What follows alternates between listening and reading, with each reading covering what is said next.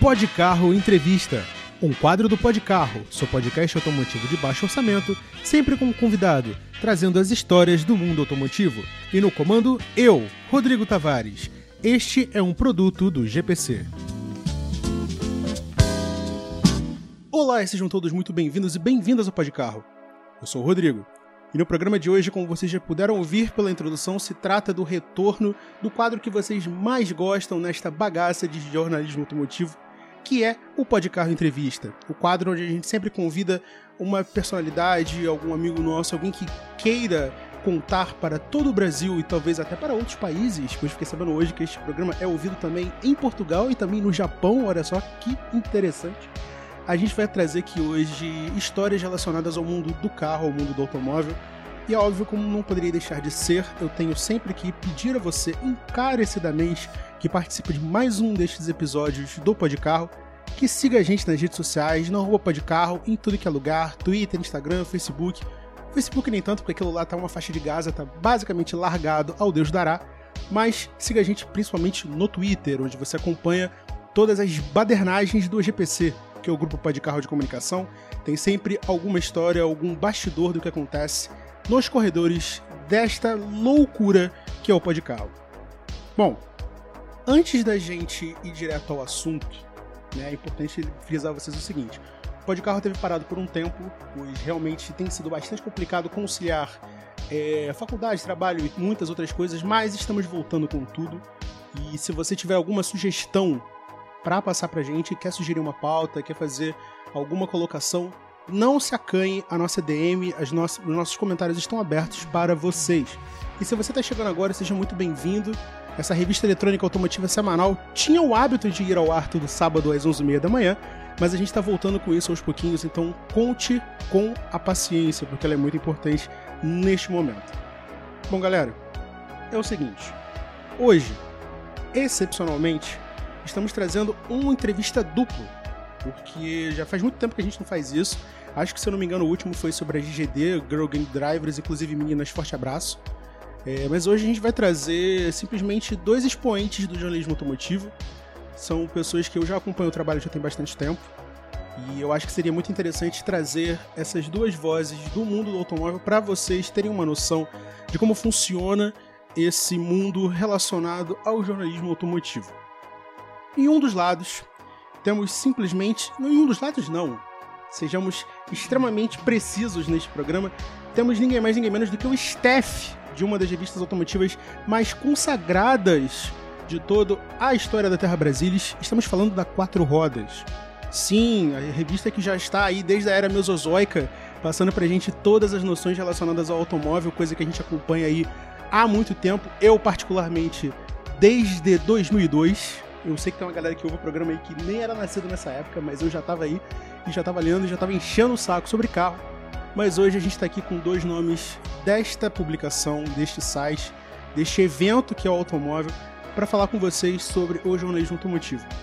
Em um, do em um dos lados, temos este que, inclusive, foi cruelmente abordado por mim no Twitter para falar e participar deste programa, e já peço mil desculpas, mas seja muito bem-vindo, Eduardo Passos.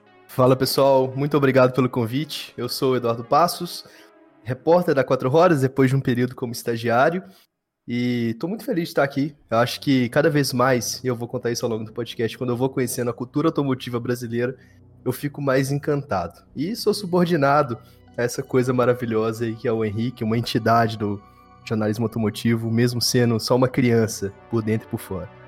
E como já foi grandemente adiantado, nós temos do outro lado também outra grande figura do jornalismo automotivo que engrandece a nossa presença aqui hoje no Podcarro, Henrique Rodrigues. Opa, obrigado pelo convite. É, meu nome é Henrique Rodrigues, faz quatro dias que eu não dirijo um carro ruim e eu sou editor da Quatro Rodas. Enfim, é isso. Bom, galera, primeiro, muito obrigado por vocês estarem participando de mais um episódio deste programa. É uma honra recebê-los aqui nesta humilde é, emissora de podcast, se é que isso sequer existe. Mas enfim, A gente está aqui hoje para falar sobre o que basicamente une vocês e une a quatro rodas, que é o jornalismo automotivo, tá? É óbvio que a gente poderia simplesmente tratar daqueles temas bastante. Ah, como é que faz? Como é que começa? Mas simplesmente a gente não precisa falar sobre isso. Isso aqui é um ambiente aberto. Mas eu quero fazer uma pergunta muito simples para vocês. Eu faço isso para todo mundo que passa aqui, tá? Então, sintam-se à vontade para responder da maneira que bem quiserem. E a pergunta é muito simples. Já que vocês trabalham com o meio do automóvel, é muito. É, pelo menos é esperado que essa relação com o automóvel seja uma coisa, pelo menos, latente na vida de vocês. Então, a pergunta de um milhão de dólares é o seguinte: em que momento da vida, ou em que momento, trabalhando com o automóvel ou não, como vocês começaram a gostar de carro? Você quer começar pelo que realmente teve o carro latente na vida inteira ou que descobriu o carro tarde? Amigo, ligue este programa da maneira que lhe convier. Nos conte. Fala você, você. Tá. O meu é óbvio. Fala o teu. Cara, então, é, aí que tá. A, a, minha história com o carro começou de uma maneira muito engraçada. Eu vou voltar para 2020, que era o auge da pandemia, e eu era estagiário da assessoria de comunicação de uma gravadora. Eu trabalhava no mercado fonográfico. O meu irmão, que inclusive através dele que eu conhecia o Henrique, mas assim, conhecia de vista, sempre foi fanático por carro. Eu nunca gostei de carro. E 2020, eu conheci uma médica que foi uma das primeiras pessoas a ser voluntária da vacina contra a Covid. E eu tava meio de saco cheio, não tava tendo show, não tava tendo trabalho e tal. Falei assim, quer saber, eu vou tentar vender uma pauta sobre os efeitos colaterais da vacina para revista super interessante. E quem era a única pessoa da editora Abril que eu conhecia de com mais proximidade era o Henrique. Eu chamei ele para pegar um contato da revista super interessante e nisso eu falei de brincadeira, cara. Eu juro que eu falei de brincadeira. Eu falei assim, Henrique, não tem vaga para estagiário, não? Ele falou assim, ô, oh, tem. Você não quer fazer entrevista, não? Na hora que ele me falou isso, eu pensei, porra, bicho, por que, que eu fui falar, né? Agora eu tô sem graça de falar que eu não quero. Eu fui pra entrevista com o nosso redator-chefe, o Paulo Campo Grande, PCG. E assim, eu, eu fui falando para mim assim, ó, quer saber? Eu vou fazer essa entrevista sem compromisso algum, eu vou falar a verdade. Na entrevista eu falei assim, ô Paulo, eu não entendo muito de carro, eu fiz engenharia antes, é, parei na metade, depois eu posso contar isso melhor. Mas o meu negócio sempre foi avião, né? E, enfim, é isso. E se gostar, gostou. Se não gostar, tudo bem. E acho que ele gostou. Eu entrei na Quatro Rodas como estagiário em outubro de 2020. E aí, cara, eu posso falar com muita sinceridade. Eu apaixonei por carro. Apaixonei por carro e, e assim, consegui me encontrar em algumas áreas talvez tenha sido que contribuiu para que eles quisessem que eu fosse efetivado como repórter, que foi principalmente os segredos, né? Eu sou meio que o responsável pela seção de segredos da revista e novas tecnologias que envolve principalmente carros elétricos e automação veicular.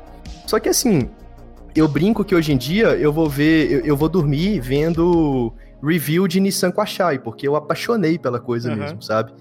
E é muito engraçado. Mas eu acho que sim, o carro entrou na minha vida há dois anos atrás. Dois anos e meio atrás, eu não saberia a diferença de um Corolla e um Civic. Cara, que chocante.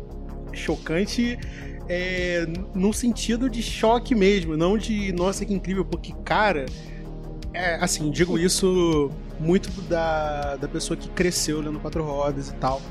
Mas é quase como se fosse, tipo, meu Deus do céu, como isso tinha como isso tinha que dar certo em algum momento isso tinha que dar certo, porque a pessoa não encare isso como uma crítica, tá? Pelo amor de Deus. A pessoa não ter muita. Não, fica Não ter muita correlação com o carro e cair, é, digamos que de paraquedas, vai. Nessa vaga é li sim, literalmente sim. o sonho da, da, da, galera. Sabe? Tipo, é legal ver essa construção e a forma como isso se deu. Uhum. Então, por isso que eu digo o sentido do choque, né? Tipo, meu Deus do céu, o cara não sabia a diferença de um Civic e um Corolla, cara, pelo amor de Deus. Mas ver como é que as coisas evoluíram. Inclusive, eu vou chegar na parte do avião daqui a pouco. É que, inclusive, sim, é sim. uma das coisas que eu quero comentar aqui. Mas agora, vamos ouvir a parte relacionada ao estado da Guanabara. Senhor Henrique, por gentileza, nos conte como começou sua relação com o carro. Olha, é, é, acho que é quase desde quando eu nasci, porque eu mal sabia falar, eu já saía apontando na rua, ah, esse carro é o tal, é o Ford, ah, esse aqui é um Del Rey, esse aqui é o Escort. Isso eu mal tinha acabado de falar, eu já gostava muito de carro, eu gostava de brincar com carrinho, gostava de brincar só com carrinho, não gostava de boneco. Eu gostava de ficar dentro do carro que tinha em casa, carro dos meus avós, carro dos meus pais, ir pro carro ficar mexendo. E isso foi crescendo comigo, sem nenhum estímulo da família. E meus pais não, não se importavam com carro. Meus pais até hoje não se importam com carro. Eles trocam de carro a cada 10 anos. E eu fui crescendo nessa, cara. Eu só brincava com carrinho, só desenhava carrinho. Tudo era carro, carro era muito mais legal. Pegava revista de carro, ficava lendo e relendo, relendo, relendo até decorar tudo. Até adolescência. Isso perdurou, assim, até a adolescência. Até tempos de MSN, Orkut. E foi num grupo, num grupo da Quatro Rodas, um grupo paralelo, né? Existia um grupo oficial, existia um grupo paralelo. Da Quatro Rodas eu me enturmei com uma galera nessa galera estava o irmão do, Renato, do Eduardo, Renato. Junto com outra, outra galera, tem gente que tá no jornalismo automotivo também. Gente realmente apaixonada, que é unida até hoje, tem grupo de WhatsApp, enfim.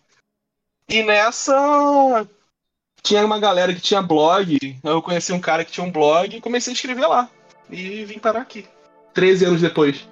Cara, que loucura. Eu saí do Orkut, do MSN Fui pra blog, que é um negócio também que praticamente não existe mais e. Ah, é muito louco. Não, com certeza. Principalmente levando em conta que, assim, eu, eu me vi muito nessa história, porque eu, a minha infância e adolescência foi basicamente isso: é saber de carro desde zero, é, apontar na rua, saber, e a família. Ah, não, lê isso aqui, lê esporte. Não, eu quero saber de carro. Não enche o saco, eu quero entender sobre motores e tudo. Então, tipo, é como se eu estivesse me ouvindo. Sabe? Isso que eu achei bacana. É. Mas... É uma sensação que eu tenho também, porque eu meio que tive que brigar com a minha família. Porque minha mãe militar, ela queria que eu fizesse escola militar. Eu cheguei a fazer prova, passei, mas não fui porque eu era sedentário. Mas a família queria que eu fosse alguma coisa, né? Ah, vai fazer engenharia, ah, vai ser militar. Eu não. Cara. Passei pro Cefet, fui fazer Cefet. Fui jubilado no Cefet. Aí comecei a fazer curso técnico de manutenção automotiva no Senai já tinha o blog na época e misturou tudo. Cara, que loucura, de verdade. É, a, a parada do, de, de, ter que fazer outra coisa me passou pela cabeça. Minha família queria que eu fizesse direito e hoje eu tô terminando jornalismo. Então, assim, uma coisa também não tem nada a ver com a outra, mas sempre pautada no automóvel o tempo todo. Então, assim, é... isso é meio que valida, sabe, as escolhas relacionadas ao carro. Por isso que eu tô, de novo, caraca, isso é tão eu, sabe? Então, tipo, legal, acho, acho isso incrivelmente bacana. Inclusive, eu queria até trazer um comentário, mas você quer falar alguma coisa? O... Pelo amor de Deus, não... se eu estiver cortando vocês, tá? Eu já aviso isso ao público, porque é o seguinte. É, eu não tô vendo eles, eles não estão me vendo, eles estão tendo que se guiar pela minha voz, então em algum momento pode ser que eles ou eu acabem cortando a voz um do outro, mas aqui ninguém vai sair na porrada depois que esse programa sair, até porque tá cada um em um canto do Brasil, então vai ser virtualmente impossível. Gente, se quiserem falar, podem me cortar, tá? Pelo amor de Deus. Não, tranquilo. É, só, só ia fazer um complementar uma coisa que vocês estão citando essas experiências suas, e eu também vivi isso de uma maneira é, própria também, porque antes de eu fazer jornalismo, eu passei em medicina na UFMG e não quis fazer. Aí eu fui fazer engenharia civil, que já seria meio que tipo assim, um, um, um, um segundo nível, né, de prestígio dos cursos, assim, nessa visão geral das coisas. E eu odiei o curso de engenharia civil. Falei assim: ah, se o, o primeiro período do ciclo profissionalizante for ruim, eu vou largar isso aqui, eu não aguento mais. E dito e feito. No meio de 2017, eu larguei engenharia civil e falei: ah, quero fazer jornalismo, vou fazer na USP. E cara, eu passei na USP, entrei na USP em 2018. E 2018 eu acho que foi o ano que mais teve demissão em redação brasileira. Foi quando assim começou a ter essa primeira grande crise do jornalismo impresso e tudo mais, que a gente ainda tá vivendo até hoje. Então, assim, é, se você for um aspirante a jornalista que esteja ouvindo esse podcast, não se desanime. É justamente nesses momentos assim de completa terra arrasada que saem as oportunidades. A gente vai ter momentos de insegurança, mas vale a pena, vale a pena. Incrível como basicamente já adiantando o tema que ia ser dito. Eu tinha preparado isso em blocos, mas simplesmente como eu perdi o documento, agora só vai ser completamente aleatório. Mas é, eu ia até mesmo perguntar sobre essa questão, até o que vocês pensam sobre isso sobre esse conceito de terra arrasada em relação ao jornalismo automotivo. Mas antes, antes de eu chegar lá, só duas coisas antes. É, eu até esqueci de falar isso no início. Você ouvinte, cara amigo, cara amiga que está ouvindo esse programa e quiser contribuir para a continuidade deste mesmo podcast automotivo de baixo orçamento, quiser fazer qualquer contribuição, não se esqueça que o nosso e-mail também é o nosso Pix. Olha só que demais! podcarro.gmail.com. A gente aceita qualquer valor de muito bom grado. A gente também pode ler as suas mensagens no próximo episódio. Gente, seguinte. É, essa é principalmente direcionada ao Henrique. Tava falando sobre essa, essa passagem por diversos lugares antes de é, ficar definitivamente na quatro rodas. Eu lembrei de um pequeno episódio, inclusive da minha própria vida, que é o seguinte. Se eu não me engano, em que você passou por um site chamado Auto Segredos, correto? Sim. Então. Logo no início. Se eu não tô enganado, eu fui atrás da notícia, não vou falar se eu tô enganado, porque obviamente tô lendo ela aqui. É, você trabalhava também no setor de flagras, se eu não tô enganado, obviamente, Auto Segredos então tem tudo a ver. Na, em 2014, é, um leitor te mandou fotos do novo, da, da, na época, né? O novo Fiat Uno Sporting, que tinha sido flagrado no Rio de Janeiro. E por um acaso, esse leitor era eu. Olha só que demais. Nossa! Então é. Animal. Eu lembro, tipo, eu lembrei disso esses dias, pra você ter uma ideia. E foi literalmente a primeira contribuição para jornalismo automotivo que eu fiz na minha vida. E eu fui lembrar desse bagulho, sei lá, passando pelo Twitter esses dias. Falei, caramba, eu já meio que ajudei a montar um texto sabe? Se a galera que estiver vendo isso aqui no YouTube, eu vou colocar o, o, link na descrição e o print da tela. Mas, cara, que loucura. Eu já passei por uma situação assim, cara. Sério? Nos conte. Uma vez na Tijuca, eu tava saindo da casa da minha avó, tinha um Suzuki Swift dessa geração, não atual, né? Geração anterior. Parado assim na rua, eu, caraca, um Swift. Esse carro não vende no Brasil. Eu fiz uma foto com um Mocoronga lá, um Motorola bem velho que eu tinha, e mandei pra Web Motors. O Gustavo Rufo fez a matéria, saiu na internet, isso em 2007, 2008, sei lá. E depois eu fui conhecer ele, cara. Eu já troco ideia, troquei muita ideia com ele.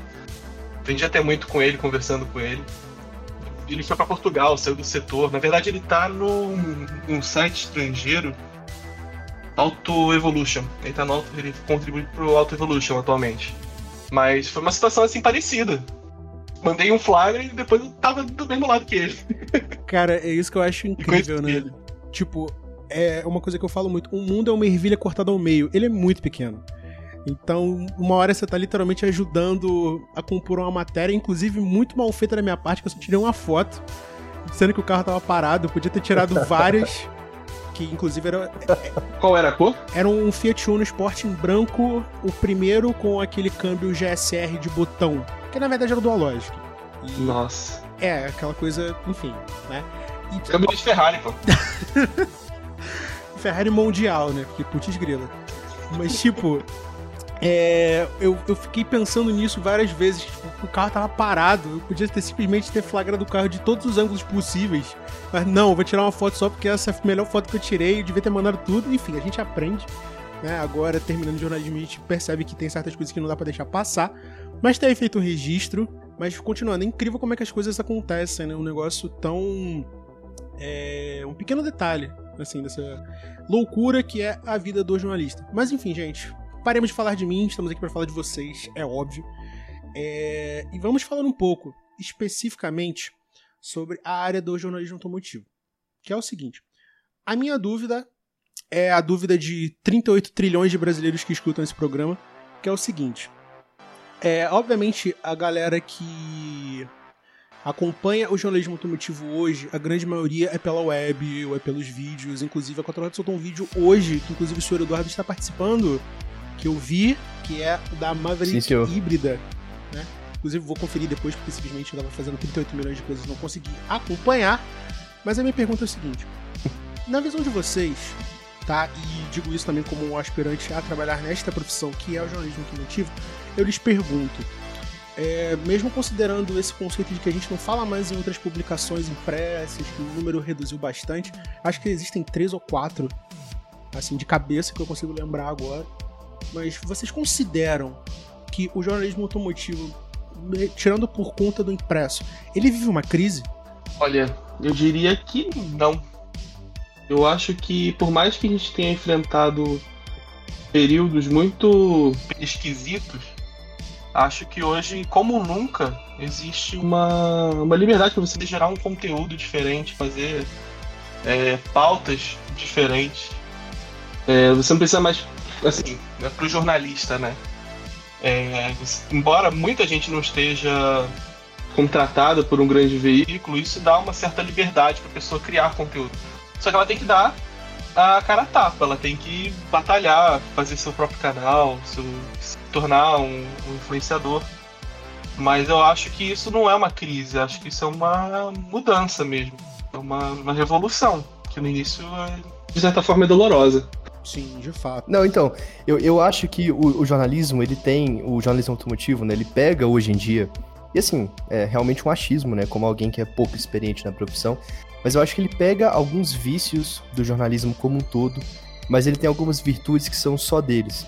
E isso que o Henrique falou é bem verdade, essa questão de dar cara a tapa, que é uma crise, de certa forma, geracional, né? Porque o antigo jornalista, ele conseguia o prestígio, ele conseguia o reconhecimento só escrevendo, né? Na revista impressa, no jornal, o que fosse.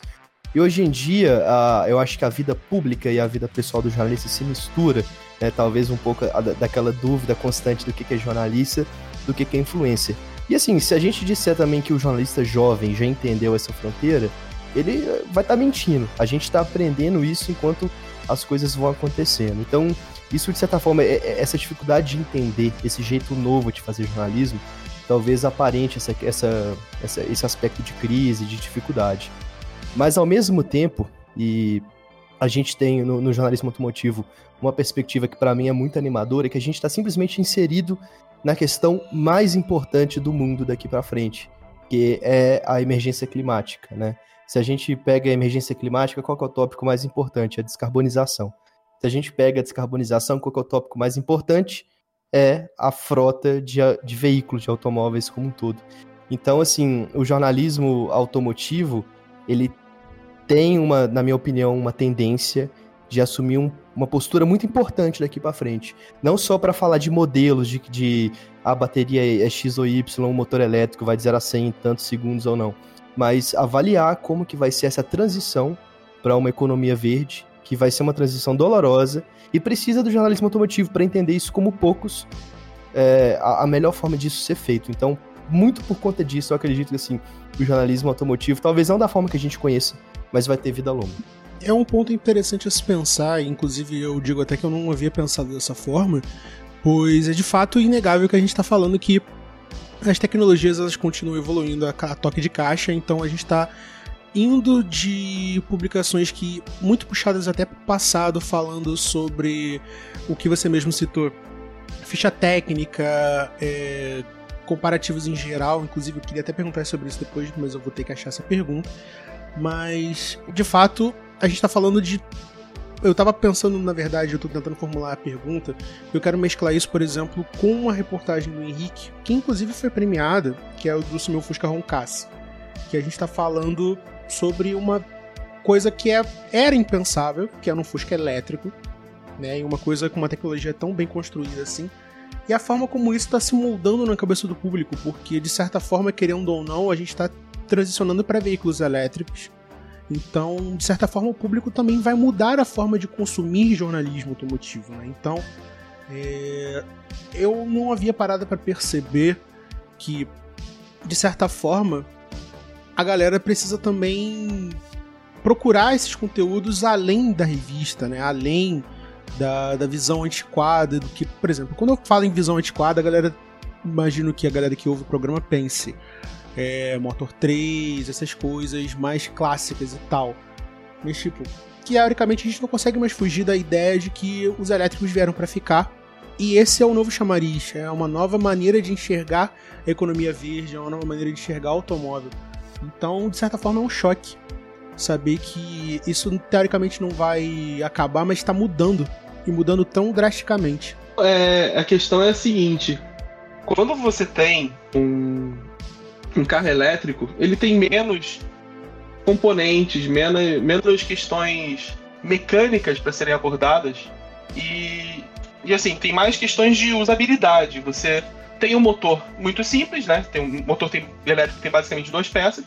Você precisa se preocupar com injeção, com turbo, com o tamanho do tanque, com enfim, o, a, o, duplo comando de válvulas é só um motor elétrico que vai te entregar a força ali imediata, a potência vai crescer, vai variar um pouco. E ele vai te entregar um desempenho que talvez o carro nem esteja preparado para entregar. É até um pouco exagerado. Mas aí entra a questão de uso. Você tem a bateria, né, a autonomia, você está preocupado mais com o quanto você pode rodar com o carro sem ter que recarregar. E com a, a qualidade né, desse rodar. Porque você tem um carro mais silencioso, é, daqui a pouco o nível de autonomia vai dar um outro passo adiante. Você já, daqui a pouco já vai poder tirar a atenção do trânsito, vai poder curtir o carro de um jeito que nunca foi possível. E acho que isso vai dar um enfoque também diferente para o nosso trabalho como jornalistas automotivos. É, vai ser basicamente como testar um celular só que com rodas, como testar um computador que, se, que anda por aí com você dentro. Cara, que loucura. Eu nunca tinha parado para pensar que é literalmente isso. A gente. Assim, é óbvio que eu tô fazendo uma leitura muito grosseira do que foi dito, mas a gente tá transicionando do mecânico pro tecnológico, sabe? É... Muito. É uma, é uma transição enorme. É, tô em cima da pauta do, do, do fim do gol. O último teste do gol mal fala de desempenho, por exemplo, mal fala de potência do motor. Mas dá um enfoque assim, olha, se quebrar o, o distribuidor do carro, você pode trocar, porque é muito fácil. O acesso aqui do motor, você consegue manusear muito bem, sabe? Em 40 anos, houve essa mudança. O carro deixou de ser um objeto mecânico que quebra e você podia consertar, para ser uma coisa mais complexa. E daqui a pouco ele vai deixar de ser uma coisa tão complexa assim, para ser um como um eletrodoméstico. Cara. É, eu, eu acho que um, um, um, exemplo legal disso, né, foi, aconteceu recentemente comigo que eu testei o BYD Song Plus e o carro em si, mecanicamente avaliando, né, ele é ótimo. Ele é um carro bem bacana, ele é um carro que agrada, assim, em, em certos aspectos ao purista.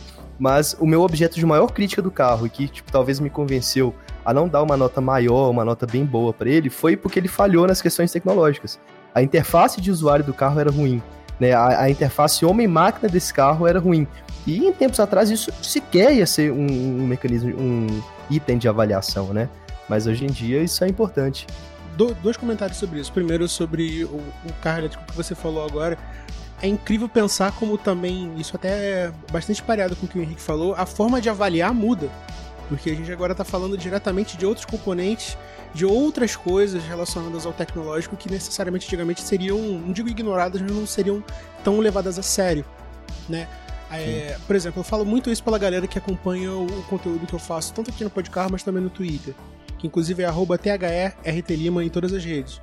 Que é, a gente puxa muito matérias do passado, é, o vira e mexe, posto algum print da, da quatro rodas antiga ou da Motor 3, coisas assim, e a gente ficava. A gente fica discutindo números de ah, de 0 a 100, capacidade de tanque, é, entre eixos, não sei o que. Mas a gente vê que aquilo ali é um nicho. É uma galera que gosta muito de, de veículos antigos, que gosta de voltar ao passado, que gosta daquele jornalismo dito clássico. Né? E hoje a gente está uhum. falando de uma coisa muito puxada para o high-tech, né? de uma interface que pode não ser tão intuitiva, é, de um número de desempenho não necessariamente importante, mas talvez, é, por exemplo, é, puxando, puxando da memória a BMW Série 7, uma tela de TV imensa no, no, na partição traseira, um sistema de condução semi-autônomo, um farol Swarovski de 38 milhões de funções, e tipo, mudou muito. Tipo, mudou escandalosamente e o que me fez pensar nisso, inclusive, foi o próprio comentário do Henrique sobre o Gol. Né? Inclusive, uma questão muito querida a mim, pois proprietário de um Gol 95, meu carro de uso diário. E é engraçado pensar como a forma de avaliação mudou drasticamente. Antigamente era muito fácil se ver, até mesmo pela galera que eu falei agora, se ver comentando, não, porque é um ponto 6, porque é um ponto 8, porque é o 2.0, porque o G5, porque problema de módulo. Não hoje a gente fala de um público que dificilmente vai fazer uma manutenção dual A em casa. Vai levar o carro na concessionária. Até mesmo porque o carro não deixa você fazer manutenções em casa porque vai acusar 38 milhões de sensores e você vai ficar maluco. E a imagem não vai sumir do painel. E tipo, é, é uma quebra de, de paradigma tão grande que a gente, enquanto público, não tem muita noção. Né? A gente só vai acompanhando. Então é engraçado pensar como essa forma de se fazer jornalismo automotivo mudou tanto nos últimos anos. Eu, eu acho engraçado que eu vejo muito, muitos paralelos do que a gente está vivendo nos carros com o mercado fonográfico. No jornalismo como um todo, primeiro, quando você pega, por exemplo, a questão do MP3. Né? Da mesma forma que o jornalismo hoje em dia está sofrendo com o impresso, as gravadoras sofreram com o MP3, com os downloads anos atrás, e encontraram um modelo de negócio que foi lucrativo eventualmente, que hoje em dia é o Spotify, é o Deezer e tudo mais. Então, sim, só, só falando rapidinho, eu acho que o jornalismo vai encontrar esse modelo de negócio equivalente também. E pegando na questão da música, eu sempre fui um cara, assim, muito apaixonado por, por, por áudio como um todo. E aí você vem desde o vinil também, da, do, dos amplificadores valvulados, né, do, da música analógica, a essa coisa digital que a gente vive hoje. E assim, da, da, também apostando que os carros vão seguir um caminho meio análogo aos, a, a questão de audiófilos e tudo mais, o cara do vinil, ele continua existindo e ele continua tendo o seu desejo atendido. As vendas de discos de vinil hoje em dia são mais altas do que nunca. E tomou um, um talvez assim um, um, enfoque diferente, né? Inclusive até melhor, o cara que gosta de vinil hoje em dia, ele é mais bem atendido do que o cara que gostasse de, de vinil há 40 anos atrás. Porque o que, que as gravadoras perceberam? Se você faz um, um disco com um trabalho gráfico bonito, com um áudio bem tratado, um vinil de 180 gramas, você consegue cobrar um valor unitário maior que faz aquilo ali valer a pena, né? O problema, na minha opinião, é, é que tem algumas pessoas que elas ficam talvez ressentidas do, pelo fato daquilo que elas gostam não ser mais algo majoritário, mainstream. Isso para mim é um problema. E com o carro, para mim, vai ser a mesma coisa, sabe? O, o, o mercado para o carro a combustão, na minha opinião, vai continuar existindo. A gente tem, por exemplo, a gasolina sintética da Porsche, que vem sendo desenvolvida com esse propósito. A gente tem propostas de leis para que carros é, eventualmente clássicos, né, que são os carros de hoje em dia, sejam é, talvez assim isentos da obrigação de emissão de poluentes e tudo mais. Então, assim, o cara que gosta de carro, na minha opinião, ele pode ficar tranquilo, porque esse carro mecânico, né, a combustão, sujo, digamos, vai continuar existindo. O que não pode acontecer é a pessoa se sentir ressentida porque o carro, a combustão não vai ser mais algo majoritário, mais mainstream. Mas se ele tiver ok com, com, com, com essa perspectiva, ele vai continuar sendo atendido sim, eu acho. Eu penso muito dessa forma porque é inclusive uma discussão muito grande que a gente tem não só aqui, mas também no Car Twitter e coisas assim, é sobre a questão de como esse público que hoje se diz fã de carro, se diz interessado, a galera que vai atrás da informação, o público, por que não o público também de vocês? Né? Porque é a galera que aprendeu com os pais, com os tios, com os avós, com as mães e por aí vai, a interpretar o carro de uma maneira um pouco mais, digamos assim, poética vai um pouco mais puxada pro mecânico, onde puxada por as sensações e tal. Falo muito isso por mim mesmo. Tô falando com vocês, estou olhando pra, agora para a propaganda que tem na minha parede do Gol GT 1.8, que é um carro que eu amo de paixão. E tipo, a imprensa especializada adorou o Gol GT 1.8. Era uma coisa absurda no Brasil nos anos 80 você falar de um carro que tinha um nível de preparação de fábrica similar a um Golf GTI, por exemplo. Então hoje a gente fala de uma maneira de trazer essas informações para esse público e é um público cada vez mais seleto. Mas não seleto no sentido de que ficou mais exclusivo, mas no fato de que talvez esse público esteja é, se diluindo. É, pelo menos a minha visão é essa. Que essa galera ela tá entrando no mainstream porque o público geral vai, o, o, o A e B de cada dia estão migrando para novas expectativas, para novas soluções, para veículos híbridos elétricos e tal. Mas nunca tinha parado para pensar da forma que esse público vai continuar existindo, porque a gente tem um tratamento diferente. Né? Uma coisa que, inclusive, eu falei em um dos episódios do Podcarro muito tempo atrás sobre essa gasolina sintética da Porsche, que isso pode literalmente manter os veículos antigos performando de maneira adequada, enquanto expandem-se o número de elétricos e novas maneiras de se, auto, de se locomover. Então, é bizarro pensar que não existe um futuro, abre aspas, condenado, né? Que a, a galera vai continuar perdurando e passando a palavra do automóvel para frente durante muitos anos, porque eles vão continuar tendo para onde correr. Não, eu, eu, eu, super concordo com isso. Inclusive, a Porsche, na, no, no, evento de apresentação da gasolina sintética, citou isso. Né? Eles falaram: olha, eu, eu não lembro se esse é o número exato, mas era algo né, nessa ordem de grandeza. 70% dos Porsches fabricados na história ainda rodam. E o, o, pessoal da Porsche falando: a gente ama esses carros, a gente quer esses carros rodando, tanto quanto vocês entusiastas. Então, assim, é, é essa gasolina sintética tem um propósito, uma, uma viabilidade econômica? Tem mas também tem muita questão da paixão, né? Então, os tomadores de decisões da indústria automotiva são pessoas que um dia também foram fãs de carros. E essas pessoas, pela minha, pelo meu contato com eles também, têm essa mesma angústia de fazer o carro clássico, o carro a combustão se manter existente e acho que eles vão encontrar um jeito sim. Diga lá, Henrique, eu acho que você está um pouco muito quieto. A gente não deixou você falar no último tempo. Você quer comentar alguma coisa? Não, é, assim, é, tem a questão da gasolina sintética, também tem motores a combustão, entre muitas aspas, a hidrogênio, mas isso também é só pelo, pelo anseio de querer manter uma explosão acontecendo dentro do capô do seu carro, porque dificilmente seria possível aplicar esse combustível em carros que já, que já existem com tanta facilidade quanto a gasolina sintética, que não exige nenhuma adaptação. Mas nós também temos o nosso etanol, né? Então, eu imagino assim, é, Brasil, né? Questão Brasil. Aqui, a transição para o carro elétrico vai ser uma coisa de muitas décadas. O motor a combustão ainda vai perdurar aqui por muito tempo. Assim como o câmbio manual ainda insiste né, em se manter muito forte no Brasil. É bizarro pensar dessa forma, porque. Bizarro não digo no sentido de, de errado, digo no sentido de. É, de ser um certo choque, porque claro, a gente fala, eu digo isso muito por mim, que a gente acompanha muita notícia de fora, e todo mundo falando o tempo todo, não, porque vão banir é, carros a combustão a partir de 2030 em determinado lugar e tal. Então é inevitável pensar nisso em contexto de Brasil, mas considerando isso, é realmente muito possível que isso demore muito tempo, porque atirar, por exemplo, pelo fato de que carro elétrico hoje no Brasil é uma pequena fortuna. Né? Então... Em qualquer lugar do mundo, muito caro menos talvez na China, porque eles têm milhões de concessões feitas em termos de segurança, em termos de impostos.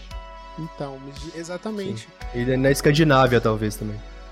É, que aí eles também incentivam bem, bem forte, bem pesado. Na opinião de vocês, o que. Assim, a pergunta é tirada completamente do fundo da cartola, né? Vocês acham, assim, em termos crus, o que seria necessário em termos de Brasil para que o carro elétrico finalmente vingasse em termos de massa? fábrica de baterias. Fábrica, não uma linha de montagem onde se coloca as células que vêm da China numa caixa de alumínio para se montar. Uma fábrica mesmo, isso não existe ainda no Brasil. E é muito difícil. Por que, que isso é tão problema? É, é muito difícil você importar uma bateria. Você colocar num container um, centenas de baterias é quase impossível, porque você tem que manter um distanciamento seguro. Aquilo ali pode explodir, se aquilo ali explodir, você não vai conseguir apagar, você vai ter que deixar aquela reação química acontecendo ali, gerando fogo até se esgotar a, a matéria ali. Então é muito complexo. Em avião você também não pode colocar. Então você tem que produzir a bateria para você ter volume. Antes de mais nada. Não, e assim, eu acho que, que o carro elétrico ele também é, expõe muitas questões que vão ser muito problema daqui em diante. Porque é, é, já pegando um âmbito um pouco mais amplo, mas que eu acho que não tem como evitar, é, essa questão de, dessa transição para a economia verde. Né? A gente tem aí os 200 e poucos países do mundo tendo que, mais ou menos no mesmo ritmo, fazer uma transição igual para uma economia verde. Só que os países que poluem desde o século XVIII, eles lucraram muito com isso, né? E hoje em dia eles conseguem fazer uma transição muito mais fácil. Então, assim, se me perguntar o que eu acho que é necessário, são algumas coisas que, por exemplo, foram discutidas agora na COP. Que é, por exemplo, um fundo que auxilie países mais pobres, os países de uma, de uma industrialização tardia, a fazer essa transição, a investir.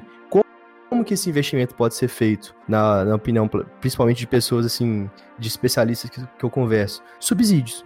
Porque não adianta, a gente não tá transicionando para o carro elétrico porque ele faz sentido economicamente. A gente está transicionando porque ou é isso, ou a gente vai provocar uma alteração climática no planeta que vai ter um prejuízo ainda maior, né?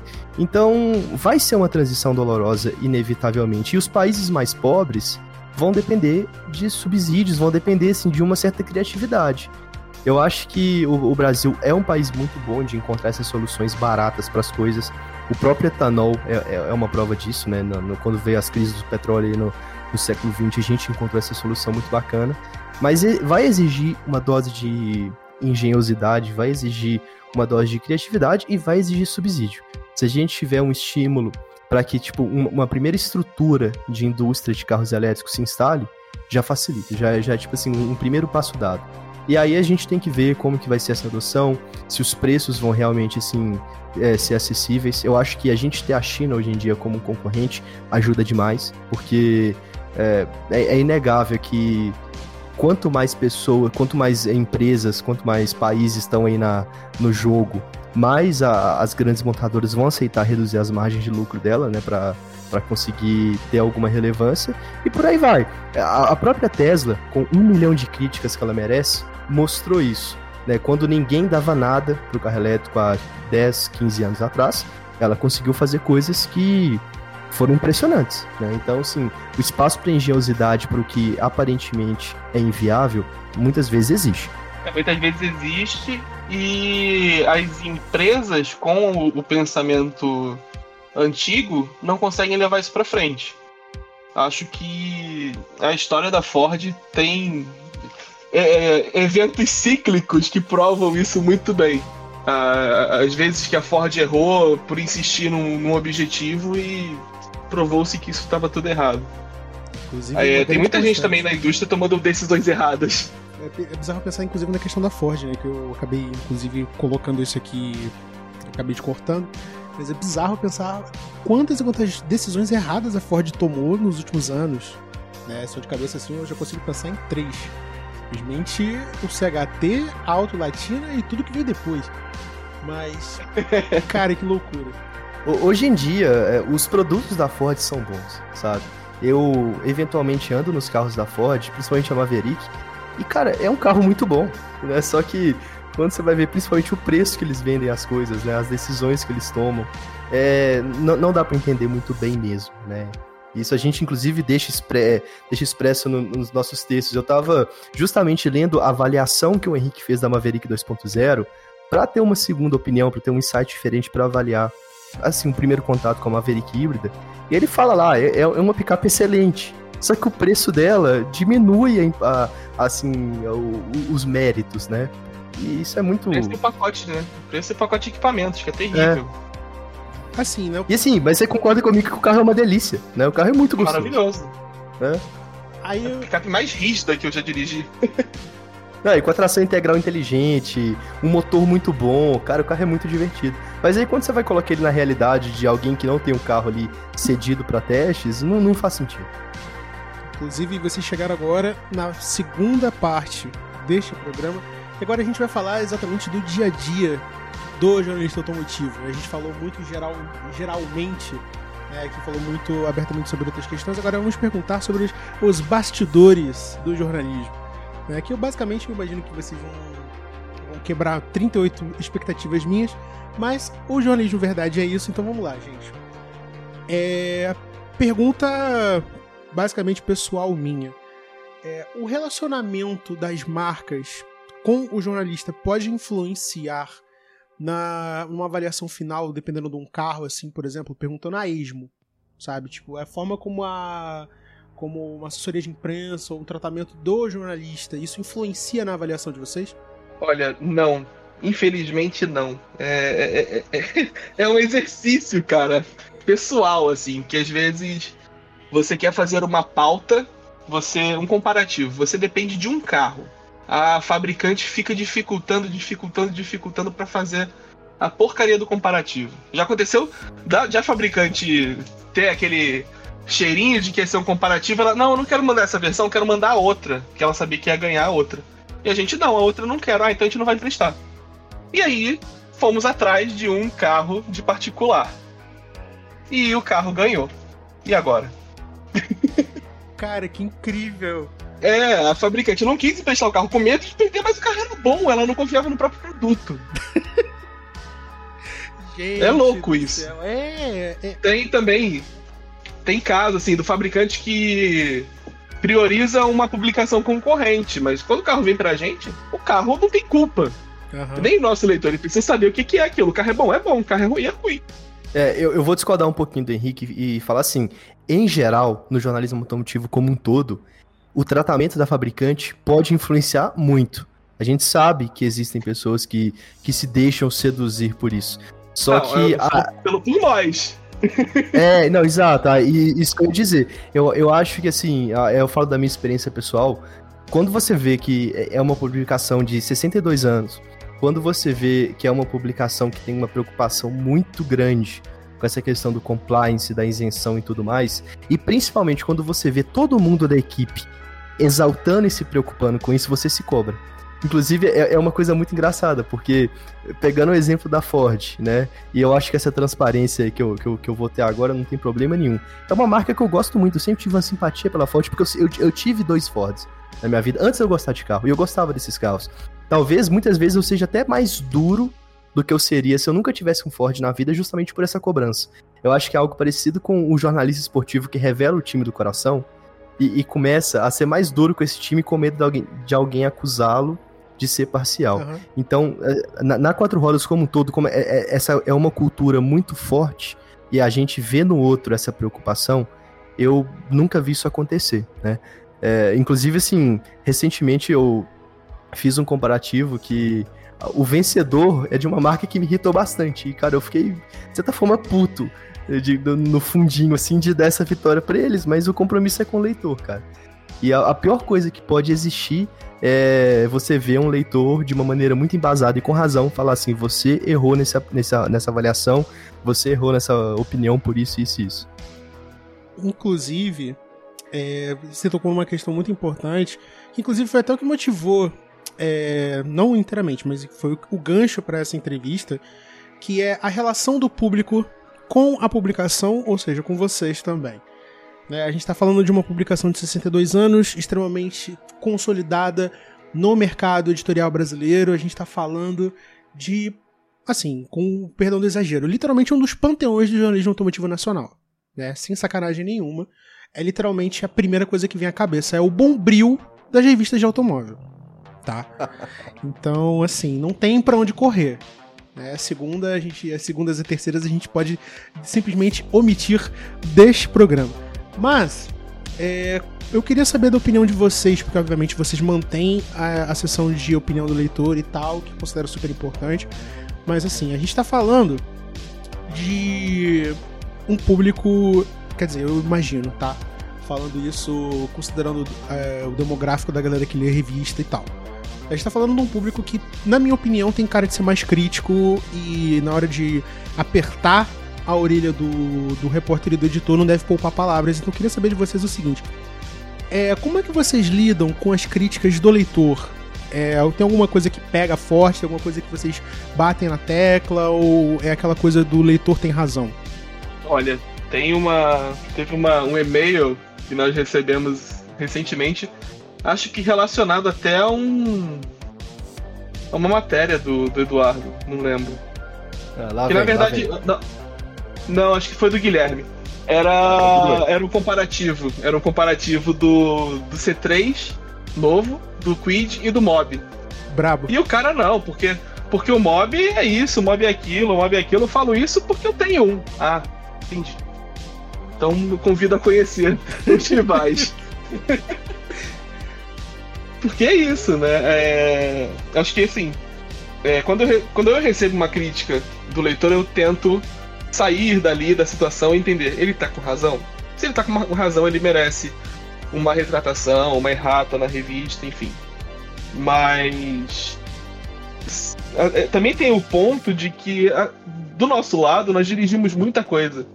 Nós criamos um, um meio de, de comparar um carro dentro de nós, de, de ter eles como referência e, e usar isso como régua, que o, o leitor comum ele não tem. Ele vai ter talvez a eventual oportunidade de dirigir aquele carro e ter a referência, mas naquele momento nós somos dos primeiros a dirigir. Então, às vezes ele não aceita que a gente ache que um carro é mais apertado do que o outro, que anda menos do que o outro.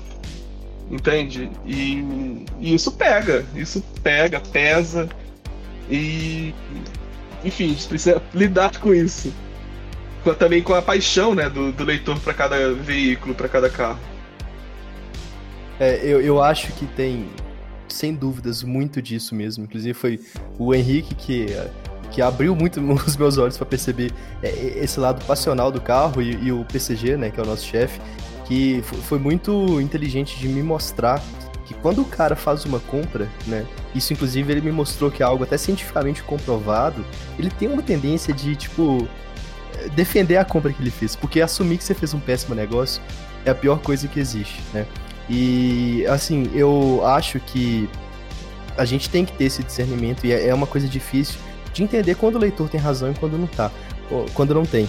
Ontem aconteceu um negócio engraçado que um cara famosinho do Twitter, né, ele escreveu mais ou menos assim, ah, que, eh, só para contextualizar, eu tava falando de uma matéria que a BMW patenteou, né, um conjunto de suspensão que usa uh, o movimento de retorno do amortecedor para gerar um pouquinho de energia que pode ir ou para bateria de 12 volts ou para a própria bateria de alta tensão. Da hora. E aí a gente usou o termo assim, BMW, que é usar suspensão para gerar é, energia para seus carros elétricos. O cara estava atacando a gente, me chamou de alguém que não fez o ensino primário, porque na opinião dele e de alguns outros poucos leitores, pareceu que eu estava dizendo que o carro é, gerou um moto contínuo ali, né? Que realmente você conseguiria carregar o carro até 100% com base nesse conjunto de suspensão. É um absurdo, né? É óbvio, isso não existe. Quem lê a matéria também vê que não existe. Quem vê nossas matérias vê que isso não existe.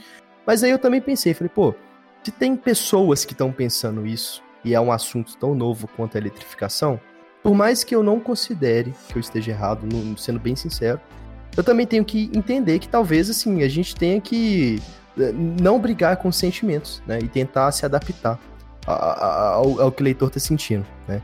Então tem, tem que ter um, pouco, é, é, é, um desafio ter essa, de certa forma, humildade, né? De entender que você pode até estar certo, mas o seu método talvez não seja o mais ideal para o seu objetivo final, que é passar a mensagem que você pretende, né?